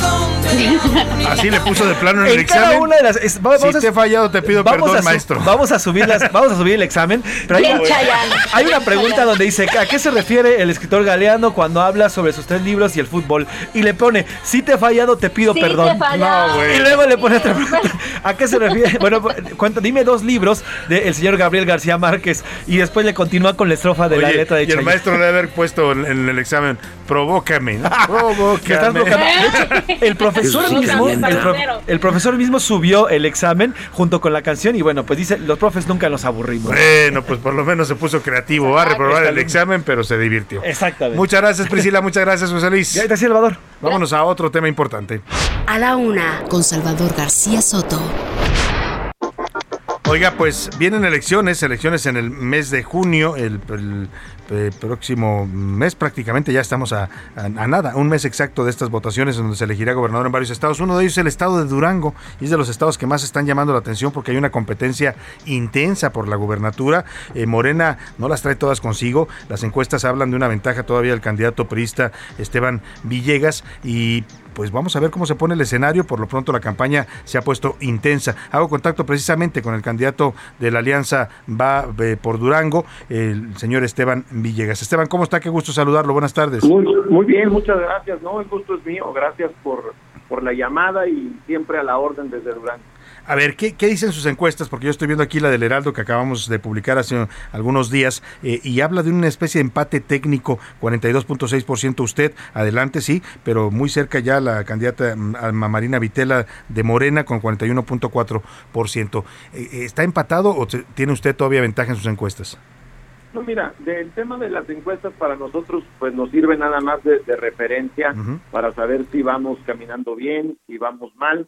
La gran encuesta, tú lo sabes, Salvador, será el, el 5 de junio. Y en las encuestas de nosotros traemos traemos ventaja, traemos, hay unas que nos dan seis, otras ocho, la de ustedes nos da dos, pero todas nos ponen por encima. Aquí lo interesante eh, que, que tengo que compartir es que hace siete meses, ocho meses estábamos 25, 30 puntos abajo, nadie na- nadie daba nada por por la alianza, nadie, todo el mundo decía que nomás se ganaba Aguascalientes, a Durango lo daban descartado, y bueno, poco a poco hemos ido moviendo los números, la verdad que yo me siento a gusto, tranquilo, eh, conozco todo el estado, conozco lo que piensan, lo que sienten, lo que sueña nuestra gente, en un estado tan grande, Salvador, que, Sí. que la verdad tiene muchos durangos, la gente de Tamazula, de aquella zona, es más de Culiacán, Sí, del porque Triángulo Dorado, ¿no? su vida, y así cada una de nuestras zonas, y entonces, pues las estrategias varían dependiendo de la zona, aunque sea la misma problemática, pero yo me siento bien, tranquilo, contento, disfrutando esta etapa nuevamente y con todas las ganas de poder sacar un, un triunfo y queremos que sea un triunfo contundente, Salvador. Y ya lo decía usted en esta eh, eh, amplitud que tiene el estado geográfica de, de- Durango, que además tiene una orografía también muy particular. Hay distintas problemáticas, pero hay una que atraviesa todo el estado. Lo mismo decía usted desde Tamazula a la comarca lagunera, a la capital Durango, que es el tema de la seguridad.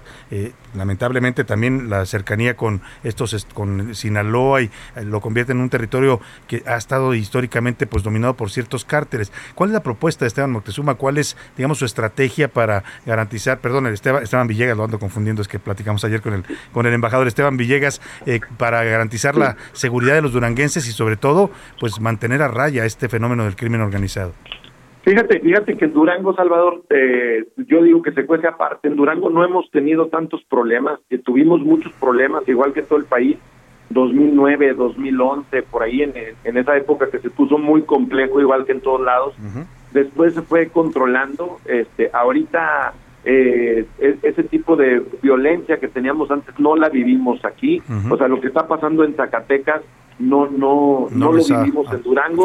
Hemos, hemos estado tranquilos acá y bueno, tú sabes que el tema de la seguridad es como lo, lo que dicen nuestros amigos de doble A, solo por hoy. Ahí no te puedes, eh, en un ratito se te pueden descomponer las cosas. Creo que eh, yo que conozco bien toda la zona, sé lo que tenemos que hacer. Hay que tratar de mantener el tema de seguridad así como lo tenemos hoy en alto impacto y tenemos que empezar a, a tener otras estrategias, sobre todo en la comarca lagunera. Fíjate que en Gómez se nos ha disparado mucho el robo a casa habitación. Están viviendo momentos bien complejos en Gómez Palacio. Se disparó el robo de carro. Están robando los tractores a los campesinos. Y ya hace tres semanas, Salvador, se atrevieron a entrar con una máquina de trascabo, a tumbar una pared para poder entrar a robar a un establo. Y está muy focalizado. Es nomás en Gómez Palacio, ni siquiera en Torreón que está pegado y tampoco en Lerdo que está pegado y que es un, un- una comarca completamente conurbada. Entonces, en ese tipo de cosas es donde vamos a tener, si la gente nos da su apoyo y su respaldo, que tener mano firme para poder regresarle la seguridad en este tipo de temas que lastiman y laceran mucho a nuestras familias y a nuestra gente. Esteban Villegas, es el segundo intento que usted hace como candidato a la gobernatura, lo hizo también en la elección pasada, no pudo ganar, en esta se ve que se están mejorando los números para usted, pero yo le quiero preguntar, ¿por qué, por qué los duranguenses tendrían que eh, optar por una opción como la que usted representa con la Alianza Va por Durango eh, y cómo, por qué no Morena, por ejemplo, que también está pues emergiendo en este estado? Mira, yo, yo les digo dos cosas. Creo que, que Morena está asustando a la gente, hay que decirlo, Salvador. Le están diciendo a la gente que si no, que si nosotros ganamos les van a quitar los programas sociales. Nosotros les hemos dicho que no es nada, eh, que es una mentira, que están en la Constitución, que nadie se los puede quitar. Pero eh, hay una gran diferencia. Eh, yo creo que la gente está comparando. Yo soy un hombre que tiene pues muchos años recorriendo el estado, que si me caigo me levanto, me sacudo y sigo adelante, así así somos los duranguenses y, y yo creo que la gente más allá del tema del partido se está fijando también en las personas, Ujú. la capacidad no solamente eh, pues intelectual por decirlo de esa forma, sino cómo le podemos hacer ya los que estamos participando, los que van en Morena y yo en lo personal, yo ya fui alcalde de la capital Sí. y pueden hacer una comparación tema por tema de lo que hemos hecho cuando yo he estado o cuando ellos han gobernado en otros lugares. La gente es- tiene mucho miedo de que pase lo que está pasando en Zacatecas. Así le dijeron a la gente, tiene que ser del mismo partido que el del gobierno federal para que lleguen más beneficios al Estado. Convencieron a los de Zacatecas y hoy están completamente desilusionados y arrepentidos de haber votado por ellos. Acá en el norte es distinto. Yo creo que sí vamos a poder lograr que una gran mayoría esté con nosotros. Aparte se está sumando mucha gente, incluso de Morena. El, este lunes pasado, candidatos que fueron en el 18, en el 19, están acercándose con nosotros, están viniendo con nosotros, regidores, mucha gente porque ve un proyecto Esteban, serio. Esteban, me va a cortar la guillotina y no quiero que lo corte. Vamos a hacer una pausa y me aguanta tantito en la línea y regresamos para terminar. Sí, claro, perfecto. Vamos a la pausa brevemente y volvemos con más. Heraldo Radio. La HCL se comparte, se ve y ahora también se escucha. Ya estamos de vuelta con A la Una con Salvador García Soto. Dos de la tarde con 30 minutos, volvemos en a la una y estamos conversando y le agradezco mucho que nos haya aguantado este corte al candidato al gobierno de Durango por la alianza Va por Durango que forman PRI, PAN, PRD, Esteban Villegas. Esteban, nos estaba diciendo usted pues que está confiado, que está tranquilo, no confiado pues, pero que está tranquilo y que ve que las cosas se están acomodando en favor de esta elección eh, de su candidatura, pero hay un riesgo que le quiero preguntar, por eso no eh, quise eh, pedirle que me aguantara la pausa. Hay un riesgo que pasó ya en las elecciones de- del- del año pasado de 2021, lo denunciaron en varios estados, entre ellos Sinaloa, el crimen organizado interviniendo en elecciones. Eh, eh, hay quien dice que en Durango esto, este fenómeno puede ocurrir y bueno, pues lamentablemente se ha documentado que en cuando se meten a operar los señores del narco, pues operan en favor en particular de un partido. En todos los casos donde se dio este fenómeno en las elecciones del año pasado se decía que era para favorecer a Morena. ¿Está viendo usted ese riesgo que los eh, criminales entren a operar electoralmente en favor de un partido? Fíjate que es algo que, que, que nos ocupa, por supuesto. Estamos tratando de, de nosotros con nuestra estructura y nuestra gente estar muy muy sólidos en esa parte, aunque en Durango no ha sucedido el año pasado que hubo elecciones y en el del, del 19 y en el 21 todo ha transcurrido de manera normal. No no hemos tenido nosotros ningún índice de, de este tipo, pero bueno, pues ya pasó en otros Sí. lugares, este que, que lo vivimos y nosotros esperamos que, que siga que siga igual, que, que por supuesto no tengamos esa problemática y por supuesto que es un tema que nos ocupa, que hemos estado platicando también en, en, pues en el cuarto de estrategia que hay en las campañas Claro. y, y tratando nosotros de hacer nuestra estrategia que nos permita tener un, un margen muy amplio y sólido por si llegara a pasar no nos cambie el tema del proceso electoral. Sin duda. El caso de violencia, de violencia de género, que veo también varios municipios de Durango que tienen alertas de género por casos de feminicidio, de violencia contra las mujeres. ¿Hay alguna propuesta que tenga el candidato Esteban Villegas para este tema en específico? Fíjate que es, es bien importante, primero que se cumpla el tema de las alertas de género, que creo que es donde nos está atrasando un poco. Eh, no, no se están cumpliendo la- las alertas de lo que tienen que hacer pues los tres órdenes de gobierno en estos temas. Yo sí seré un- una persona que, que será muy... e- Esos temas son bien delicados eh, y yo soy de los que cree que, que hay que estar respaldando siempre el tema de la mujer, Salvador, porque la mujer, si está bien la mujer, pues la familia está bien. Si la mujer está bien, nuestros hijos están bien.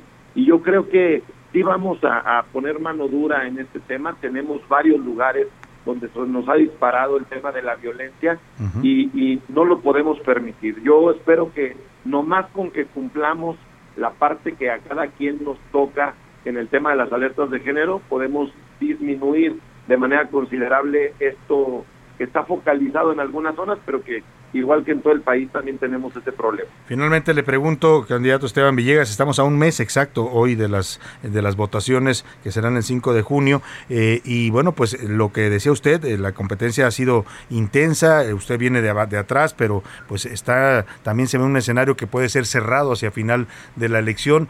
¿Cómo está viendo ese día la pues la contienda y sobre todo pues qué estrategias para garantizar que no le echen ahora sí que el aparato de, de- de Estado encima, porque ya lo decía usted, los programas sociales están in- influyendo y están siendo objeto también de coerción, coerción para los beneficiarios. Sí, pues primero gracias Salvador por la por la entrevista, te lo quiero agradecer mucho a ti a todo el equipo. Acá estamos ya, como tú dices, a un mes, muy concentrados, ya no hay elecciones fáciles ni sencillas, ya todas las elecciones son elecciones complejas. Yo estoy convencido de que la gente, la mayoría de la gente nos va a dar su apoyo y su respaldo. Incluso creo que en muchas de las encuestas hay un voto oculto que dice estar con, con ellos por los programas, pero que nosotros palpamos otra cosa en el territorio. Estoy con mucha confianza, sin confiarme, pero sí con confianza de que podemos tener un, un triunfo contundente. Y sí estamos tratando de, de- de que las estructuras de nosotros estén muy amarradas, muy sólidas, que no estamos pensando siempre en el peor escenario porque de ahí hay que partir. Ojalá que no se dé, pero que si se llegan a dar algunos movimientos de esta maquinaria, nosotros estar po- soportándolos. Nosotros tenemos que trabajar cuatro o cinco veces más que ellos por el tema de la marca. Eh, así lo estamos haciendo. Yo prácticamente ya este fin de semana termino de recorrer los 39 municipios para poderme enfocar las últimas tres semanas a temas tácticos eh, que tenemos que tener por región, por municipio, por zona, dependiendo de este estado tan grande que tenemos, Sí. para poder eh, pues garantizar que podamos ganar este proceso electoral, Salvador. Y antes de despedirlo, quiero ponerle esto y que me dé usted un comentario sobre esta otra faceta que usted tuvo antes de ser político y de ser también alcalde de Durango y ahora candidato a la gubernatura. Lo dice tu mirada. Lo dice tu mirada. Esteban y Lauro, ¿qué pasó con ese dueto que ya quedó? Oye, fíjate que es una, una de mis pasiones. Yo soy médico cirujano de profesión y anduve un tiempo en la música. La verdad que es una de mis pasiones, eso no se quita. Eh, ahí está, ahí- ahí seguimos pues, Ajá. hace no mucho antes de la campaña grabamos un en vivo que espero que pronto por ahí lo puedan también disfrutar, pero ya es algo, no nos dedicamos de manera profesional a esto, Ya no. lo hacemos de pasión, de hobby, de a seguir alimentando el alma, mi querido Salvador, y, y la verdad que yo soy de los que cree que el arte, la cultura, Sí. el deporte, le tenemos que invertir mucho porque quien crece en el arte, en la cultura y en el deporte son mejores seres humanos. y Sin los duda. políticos no le metemos dinero a eso porque no se ve, No. pero sí se siente. Y el, el ego que tenemos los políticos, queremos pues que se haga un edificio, un puente y que lleve nuestro nombre para que se quede ahí por siempre, pero creo que las cosas se tienen que modificar. Tenemos que tener bien puestos los pies sobre la tierra porque aquí vivimos, aquí están nuestros hijos y yo voy a ser un gobernador si la gente nos apoya, que le va a meter mucho al arte, a la cultura y al deporte, Salvador. Pues Esteban Villegas, estaremos pendientes en este mes que queda de campaña y por supuesto siguiendo de cerca este proceso electoral en Durango. Por lo pronto le agradecemos mucho el haber conversado con nuestro auditorio. No, no a ustedes, gracias. Muy buenas tardes. Ya todo esto nos echamos una canción, mi querido. Sin duda alguna, nos ponemos a cantar, que como dice usted, siempre alimenta el alma. Gracias, Esteban Villegas. A ustedes, un abrazo. Es el candidato al gobierno de Durango por la alianza Va por Durango, del PRI PAN PRD, y antes de ser político era cantante, pues súbanle un poquito a la canción. Eso ah, hizo, tenía este grupo, se llamaban Esteban y Lauro, y cantaban, pues llegaron a tener mucho éxito, fueron muy populares en esta zona del país, incluso llegaron a tocar en los Estados Unidos. Escuchemos un poco más y vamos a otros temas. Ya no me amas, que ya no me amas, que ya no me amas. Lo dice tu mirada. Lo dice tu mirada. A la una, con Salvador García Soto. Oiga, y vamos a hablar de, esta, de este decreto que emitió el presidente López Obrador. Mire, ya lo había intentado, bueno, inauguró el, el AIFA, ¿no? Muy bonito el aeropuerto, sí, los que, los que han ido dicen que es, quedó muy bien hecho, ¿no? Con, con- todavía no estaba totalmente terminado, faltaban cosas, todavía no estaban las pistas, eh, había todavía fallas en, la, en, en- en los, en los detalles, en los acabados, pero en general la obra creo que fue muy, muy bien hecha. El problema es que siempre se dijo que el aeropuerto no tenía vías de comunicación, esta zona, que lo que era antes la base aérea de Santa Lucía, eh, y que iba a ser, un problema. Eh, las aerolíneas no lo vieron como un aeropuerto seguro, no, no, volaron por gusto, las que llegaron, llegaron porque pues el presidente, por quedar bien con el presidente por ahí, Volaris, eh, Viva Aerobús, Mexicana fue presionada hasta que dijo, bueno, voy a poner un vuelo a Villahermosa, ¿no? El, el resultado es que hay pocos vuelos, siete vuelos diarios, eh, van con muy poca gente, la gente no está yendo a volar desde el AIFA, y el presidente ya lo había dicho una vez, y se quejaba de que pues eh, sus opositores o sus críticos estaban, estaban burlándose de él por esto, lo estaban cuestionando. Bueno, pues ¿qué hizo? Como, como voluntariamente los pasajeros no fueron al AIFA y las aerolíneas tampoco fueron al AIFA, pues como dicen, si la montaña no va a ti, pues haz un decreto, ¿no? Entonces nos quiere obligar el presidente López Obrador a que vayamos a fuerzas al AIFA, a que vuelen de ahí eh, vuelos nacionales y a que usted tenga que ir hasta esta terminal que todavía no tiene, ni siquiera tiene terminadas las vías de comunicación. Escuchamos esta nota que nos preparó Iván Márquez al respecto. Baile. El gobierno federal reducirá en 20% el tope de vuelos para el Aeropuerto Internacional de la Ciudad de México. De 61 que realiza cotidianamente por hora, pasaría a 49 a partir de julio. El sobrante de viajes pasarían a operar al AIFA. Es por ello que esta acción beneficiará directamente a este nuevo aeropuerto. Y es que por día solo operan cerca de 12 vuelos. La medida aplicará luego de un decreto publicado hace más de un mes, que se hizo con base en un análisis elaborado por la Agencia Federal de Aviación Civil y Servicios a la Navegación en el Espacio Aéreo Mexicano. También hay otro decreto que está en proceso de elaboración. El subsecretario de Transportes de la Secretaría de Infraestructura, Comunicaciones y Transportes, Rogelio Jiménez, negó que se vaya a forzar a las aerolíneas a operar en el AIFA, ya que dijo es una medida para evitar la saturación del aeropuerto internacional.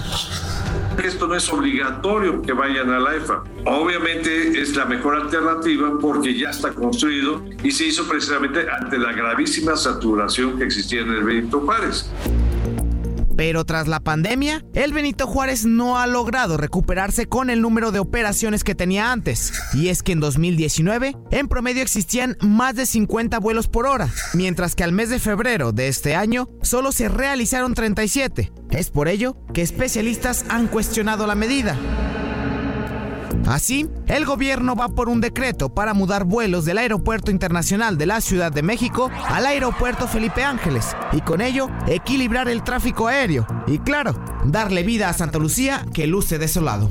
Para la una con Salvador García Soto, Iván Márquez. Lo que no puede lograr por la vía legal, pues lo, lo hace por decreto, que es legal, es el decreto presidencial, pero es autoritario, oiga, querer forzar a la gente, pues esto es un tema de, de decisión de cada quien, la gente va a volar del aeropuerto que, que le quede más conveniente, ¿no? No es un tema de gustos, yo particularmente no tengo nada en contra del AIFA, pero si no me, si me cuesta tres horas llegar y si no hay vuelos suficientes o no hay las condiciones para llegar, pues no voy a volar de ahí, aunque me quiera obligar el presidente, ¿no? Me queda muy lejos para trasladarme después a, a, a, los destinos. Pero bueno, en fin, ahí está el, el, decreto del presidente. Oiga, antes de seguir con más información, quiero pedirle aquí al equipo que nos pongan unas mañanitas, por favor. Al ritmo de las ardillitas, porque hoy está cumpliendo años un integrante también de este equipo. Usted lo ve luego aquí en las cámaras, anda deambulando, lo preguntan quién es él, porque no siempre ah. aparece al aire, pero es Alejandro Alvarado, es un eh, eh, a, a, amigo, sobre todo de nosotros, de todos nosotros, mío en particular, asistente, me ayuda con muchas cosas, me resuelve parte del día a día y además es un extraordinario y leal amigo, casi de esos amigos que se encuentran en el camino que se vuelven hermanos. Alejandro, querido, muchas felicidades, feliz cumpleaños. Oh, pues muchas gracias. Agradezco a todo el equipo haber recordado este día. Y bueno, eh, gracias por este pastel tan delicioso que se ve. Y gracias a la vida por haberme dejado llegar a los 57 años. 57 años y hay que celebrar, celebrar la salud y la vida. Felicidades Alex, 57 años y naciste un 5 de mayo, el día de la batalla de mira, Puebla. cosa curiosa, yo nací a los 50 y, a los 45 años de mi mamá ella también nació el 5 de mayo, pero de 1920. Y ella también fui como su regalo de ella a sus 45 años. Pues fíjate. Hoy también debería estar cumpliendo 102 años, ya ella falleció. Ya descansó, ya descansa en paz tu madre, pues felicidades, felicidades Alex. donde se encuentre. Muchas felicidades por este cumpleaños, que la pases bien y muchas bendiciones y salud. Muchas gracias. Ahí está el cumpleaños de Alex Alvarado. Y vamos ahora a platicar justamente de este tema que estábamos hablando del AIFA y pues el que el presidente nos quiera obligar a volar desde ahí eh, con una especialista en estos temas. Saludo con gusto en la línea telefónica a Rosario Vilés, periodista especializada en transporte aérea e industria aeronáutica. ¿Cómo estás, querida Rosario? Muy buenas tardes. ¿Qué tal? Buenas tardes. Pues sí, aquí viendo estas eh, cuestiones que comentas, eh, la verdad es que han estado eh, buscando la manera de que haya más vuelos uh -huh. y obviamente más pasajeros a la IFA uh -huh. y pues para eso se ha hablado con las aerolíneas, efectivamente se les ha pedido que manden vuelos para allá. de hecho, hay eh, pues un poco la, la presión de que eh, van a limitar las eh, operaciones en el actual aeropuerto internacional de la Ciudad de México, porque si los radioescuchas lo recuerdan, ha habido muchísimas demoras, pero esto se debe pues más al rediseño del espacio aéreo sí. que a una necesidad efectiva de que, de que ya no exista esta capacidad del aeropuerto, porque anteriormente eh, antes de la pandemia había muchas más operaciones de las que hay ahora, llegó a haber a 1.400 por día uh -huh. y hoy no rebasan las 900. Claro. Entonces, no es un problema de capacidad, cuando menos no en, en la pista. Sí se habló y hace unas semanas salió un decreto en el sentido de que había una saturación en el espacio terrestre, para decirlo este rápido, que tenía que ver con que ya no era posible atender a tantos pasajeros. Uh -huh. eh, incluso había unas tablas ahí que lo, lo mencionaban.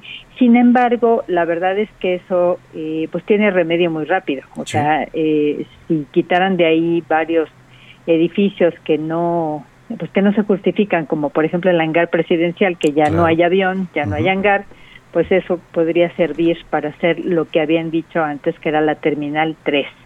Entonces, eh, pues efectivamente se habla, el, el subsecretario de Transporte hace unos días dijo que viene un decreto en el sentido de que se van a limitar eh, las operaciones y que pues estaba más o menos pensando en un entre un 15 y un 20% menos operaciones de las que en teoría eh, cabrían eh, si atendemos a lo, al criterio técnico que siempre ha existido de que son 61 operaciones máximo por hora. Eh, ahora se está hablando de 50 máximo eh, y bueno, incluso hay un hay un documento de servicios a la navegación en el espacio aéreo mexicano, CENEAM, donde eh, existen unas tablas y una serie de consideraciones y se habla de que máximo debería haber 49. Estas tablas fueron muy cuestionadas por la industria. No este no está digamos técnicamente muy aceptado pero pues es una manera de justificarlo. Ahora, Rosario, esto que, van a hacer, o sea, lo, están justificando, están como dices tú dándole un, carácter eh, obligatorio, legal, pero va a ser práctico, es decir, realmente le va a funcionar a los a los a las personas que utilicen los servicios aéreos eh, tener que ir hasta hasta el aeropuerto internacional Felipe Ángeles, o sea, va a funcionar pues porque mm, sí lo pueden imponer y lo están haciendo, pero ¿va a servir de algo? Mira, aquí lo que puede suceder, que sería lo peor que les podría suceder, es que las aerolíneas dijeran, pues no hay pasajeros en el Felipe Ángeles, pues me voy a Toluca, o me voy a Guadalajara, o me voy a otro lado, ¿no? Claro. O sea, eh, eh como comentara, comentaban hace un momentito, o sea, la verdad es que aquí el problema es el acceso a los pasajeros, y si no hay pasajeros, no hay aerolíneas, y si no hay aerolíneas, ¿para qué queremos un aeropuerto? Entonces, el, el problema central es este, es el acceso. Entonces, eh, yo creo que esa sí fue una de las cosas que no se planearon eh, pues de una manera eh, integral, porque pues el, general Vallejo, que estuvo a cargo de la construcción, él decía, bueno, a mí me encargaron el aeropuerto. Pero ya las vías de comunicación no son mi responsabilidad, ¿no? Exacto, él solía decir eso y efectivamente. Entonces, eh, pues ahora el problema es cómo haces llegar a los pasajeros. Ahora, hay eh, pasajeros que efectivamente viven de aquel lado de la zona metropolitana y se ha calculado que hay más o menos 12 millones de personas alrededor y que eh, unos 3 millones serían pues posible, digamos, trasladarlos no tan difícilmente al aeropuerto Felipe Ángeles siempre y cuando exista una manera eh, expedita de, llegar, Y, que, y que no sea tan caro. O sea que la vocación de este, real de este aeropuerto pudiera ser esa, un aeropuerto regional para la gente que vive en esa parte del Valle de México, en Pachuca, en Ecatepec, qué sé yo, en toda esta zona, que les queda más cerca llegar a ellos. Exactamente, exactamente. Y claro, como todo, todo aeropuerto requiere tiempo para ir creando la masa crítica y la conectividad que se requiere. Porque si tú haces un solo aeropuerto de destino está bien, pero lo importante de un aeropuerto como el de la Ciudad de México es la capacidad de conectividad que tenga. Porque aquí este, eso se llama hub, ¿no? Es un concentrador y distribuidor de, de aeronaves y que eh, está recibiendo a las aerolíneas que vienen del extranjero, a los vuelos también de las aerolíneas nacionales que vienen de fuera y que vienen de dentro de la República. Entonces, eso es lo que hace la gran conectividad. Entonces, eso no, no lo puedes inventar de un día para otro, sobre todo si, si se tratara de un traslado, es otra cosa, porque te trasladas todas las operaciones pero como es un aeropuerto que complementa, entonces va a tardar mucho tiempo y algo que tienen que trabajar sí o sí y en el muy corto plazo es cómo hacer que las, eh, los pasajeros lleguen de manera expedita y, y además que financieramente o económicamente tenga sentido. Pues bien lo dices tú, no, no lo van a lograr solo a decretazos, pues eso no se puede y tendría que haber una estrategia mucho más integral para hacer que funcione este aeropuerto. Yo estoy de acuerdo que es un aeropuerto que fue bien hecho, que pues eh, puede funcionar como una terminal alterna regional, pero pues no lo van a lograr de esta manera, me parece, y lo, dice además una especialista como es María del Rosario Avilés, periodista especializada en transporte aéreo y la industria aeronáutica. Estaremos muy pendientes, eh, Rosario, para ver si estas estrategias no terminan pues afectando a esta industria, ¿no? A las aerolíneas, a sus sus empleados y sobre todo los pasajeros que van a, a estar batallando para llegar a un aeropuerto de difícil acceso todavía. Así es, así sí, nos puede quitar mucha conectividad, sin duda. Sin duda alguna. Pues muy, muchas gracias, Rosario. Como siempre, un gusto conversar contigo. Igualmente. Muchas gracias, es María del Rosario Áviles. Y vámonos rápidamente al entretenimiento con Priscila Reyes.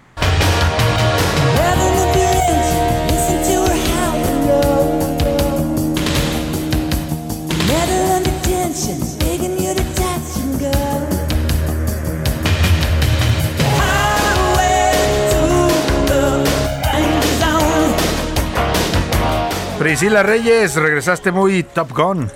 Oye, ¿ya te acordaste de la película Sí, o todavía no. no te acuerdas? Ya, no, no, me acuerdo perfecto, ¿no? Es un clásico de los años, de los ochentas, Un ¿no? hitazo, fue sí. estrenada en 1986. eh, la canción es este tema, justamente Kenny Loggins Danger Zone se llamaba. Y salía un Tom Cruise, Salvador, Jovencito. jovencísimo. O sea, todavía no tenía tanta producción. eh, empezó a ser considerado desde siempre él un sex symbol. Y tuvo éxito esta película, eh, recaudó muchísimo dinero. Y 36 años después, cuando empieza la gente a hablar de, oigan, se va a hacer una secuela, pues todo el mundo se empieza a escandalizar. Pero ¿qué pasa? No sé si ustedes se acuerdan porque hablamos de esto muchísimo. La película, el rodaje fue frenado por la pandemia. Sí. O sea, no podían seguir grabando, tuvieron que interrumpir, pensaban que se iba a cancelar la película y resulta que Tom Cruise dijo, no, no, no, a ver, espérenme tantito. Entonces, ayer déjenme decirles que ya la secuela de esta película, 36 años después, se estrena man- eh, de manera mundial. Ojo, oficialmente estará eh, estrenada en todo el mundo para el 27 de mayo, pero se ha ido estrenando en diferentes lugares. Ayer empezó esta serie de estrenos que estuvo espectacular, Salvador, porque este hombre Tom Cruise, que ustedes saben que les enca- le encanta hacer todos sus papeles sin que lo, le hagan dobles, él se arriesga, él vuela, él hace todo, aprendió a eh, pilotear helicópteros en Misión Imposible.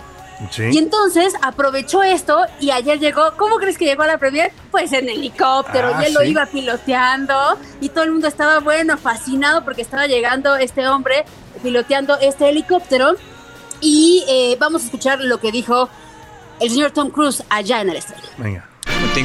Cuando todo estaba sucediendo, la pandemia, estábamos trabajando y estábamos terminando Top Gun. Y esa es toda una historia por sí misma. El cómo fuimos capaces de terminar la película y de hacer la banda sonora. Y no podíamos, no podíamos tener una orquesta en esos tiempos, entonces tratamos de idear las maneras de cómo llevarle los micrófonos a los músicos hasta sus casas, hasta sus departamentos. Y a la gente que pensaban que no iban a trabajar les dije, vamos a hacer Top Gun, vamos a terminar Top Gun. Y así, así de espectacular, eh, sí terminaron la película, se estrenó. ¿Y dónde creen? Él llegó piloteando este helicóptero a un portaaviones muy famoso en Estados Unidos llamado el USS Midway allá en San Diego.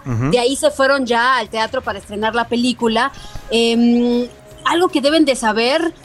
A ver, prepárense, porque Paramount está diciendo desde hace muchos días, está corriendo el rumor que supuestamente mañana, que es el estreno aquí en la Ciudad de México, en el Toreo Parque Central, ¿Mañana? Supuestamente, mañana, Ajá. supuestamente dicen que Tom Cruise va a estar presente. Ah, caray, Entonces, viene. hay un tweet, ¿Llegará en helicóptero a, a Pues la no Plaza del sé. Toreo? No lo sé, mira, igual y viene volando desde el IFA y no llega, no lo sabemos. Oye, sí, no lo vayan a mandar al IFA porque si no, no va a llegar. Quién sabe, con estos decretos presidenciales Salvador ya nada se sabe, pero la cuestión es que eh, le preguntan a Paramount Pictures en el Twitter de México, oigan Paramount, ¿es cierto que Tom Cruise en México estará el 6 de mayo? Y ponen tan cierto como los vuelos que se ven en pantalla. Yo no sé, es como un juego de palabras, yo no sé si es ¿Será estará, o pues no en la será? pantalla o Bueno, no, pues pero para- dicen Ajá. que va a estar todo el cast, o sea, Jennifer Connelly va a estar Ajá. y Val Kilmer, a ver, principalmente Val Kilmer, si ustedes se acuerdan, salió en la original y entonces va a estar también este Miles Teller, John Hamm, Danny Ramírez, Ajá. Mónica Bárbara y Joe Kosinski supuestamente aquí mañana. Todavía no confirman horario, pero va a ser en el Pues Toreo Parque Central. para los que tengan boleto y van a ir a la premiere de esta película de, Top Gun, en una de esas no, les toca ver a, To- a Tom Cruise. A Tom Cruise, uy, sería Muchas, una maravilla. muchas gracias, Priscila Reyes. Gracias, Gracias a todo el equipo, a Priscila, a José Luis Sánchez, a Laura Mendiola, a Milka Ramírez, a Iván Márquez, aquí en cabina Rubén Cruz, a Javi Báez, que regresó después de una gira internacional, y sobre todo a usted, que pase una excelente tarde, provecho, aquí lo espero mañana a la una. Hasta pronto. Con Salvador García Soto. Un encuentro del diario que piensa joven con el análisis y la crítica. A la una, con Salvador García Soto. De lunes a viernes de 1 a 3 de la tarde. Flexibility is great. That's why there's yoga. Flexibility for your insurance coverage is great too. That's why there's United Healthcare Insurance Plans. Underwritten by Golden Rule Insurance Company, United Healthcare Insurance Plans offer flexible, budget friendly coverage for medical, vision, dental, and more. One of these plans may be right for you if you're, say, between jobs, coming off your parents' plan, turning a side hustle into a full hustle, or even missed open enrollment. Want more flexibility? Find out more about United Healthcare Insurance Plans at uh1.com.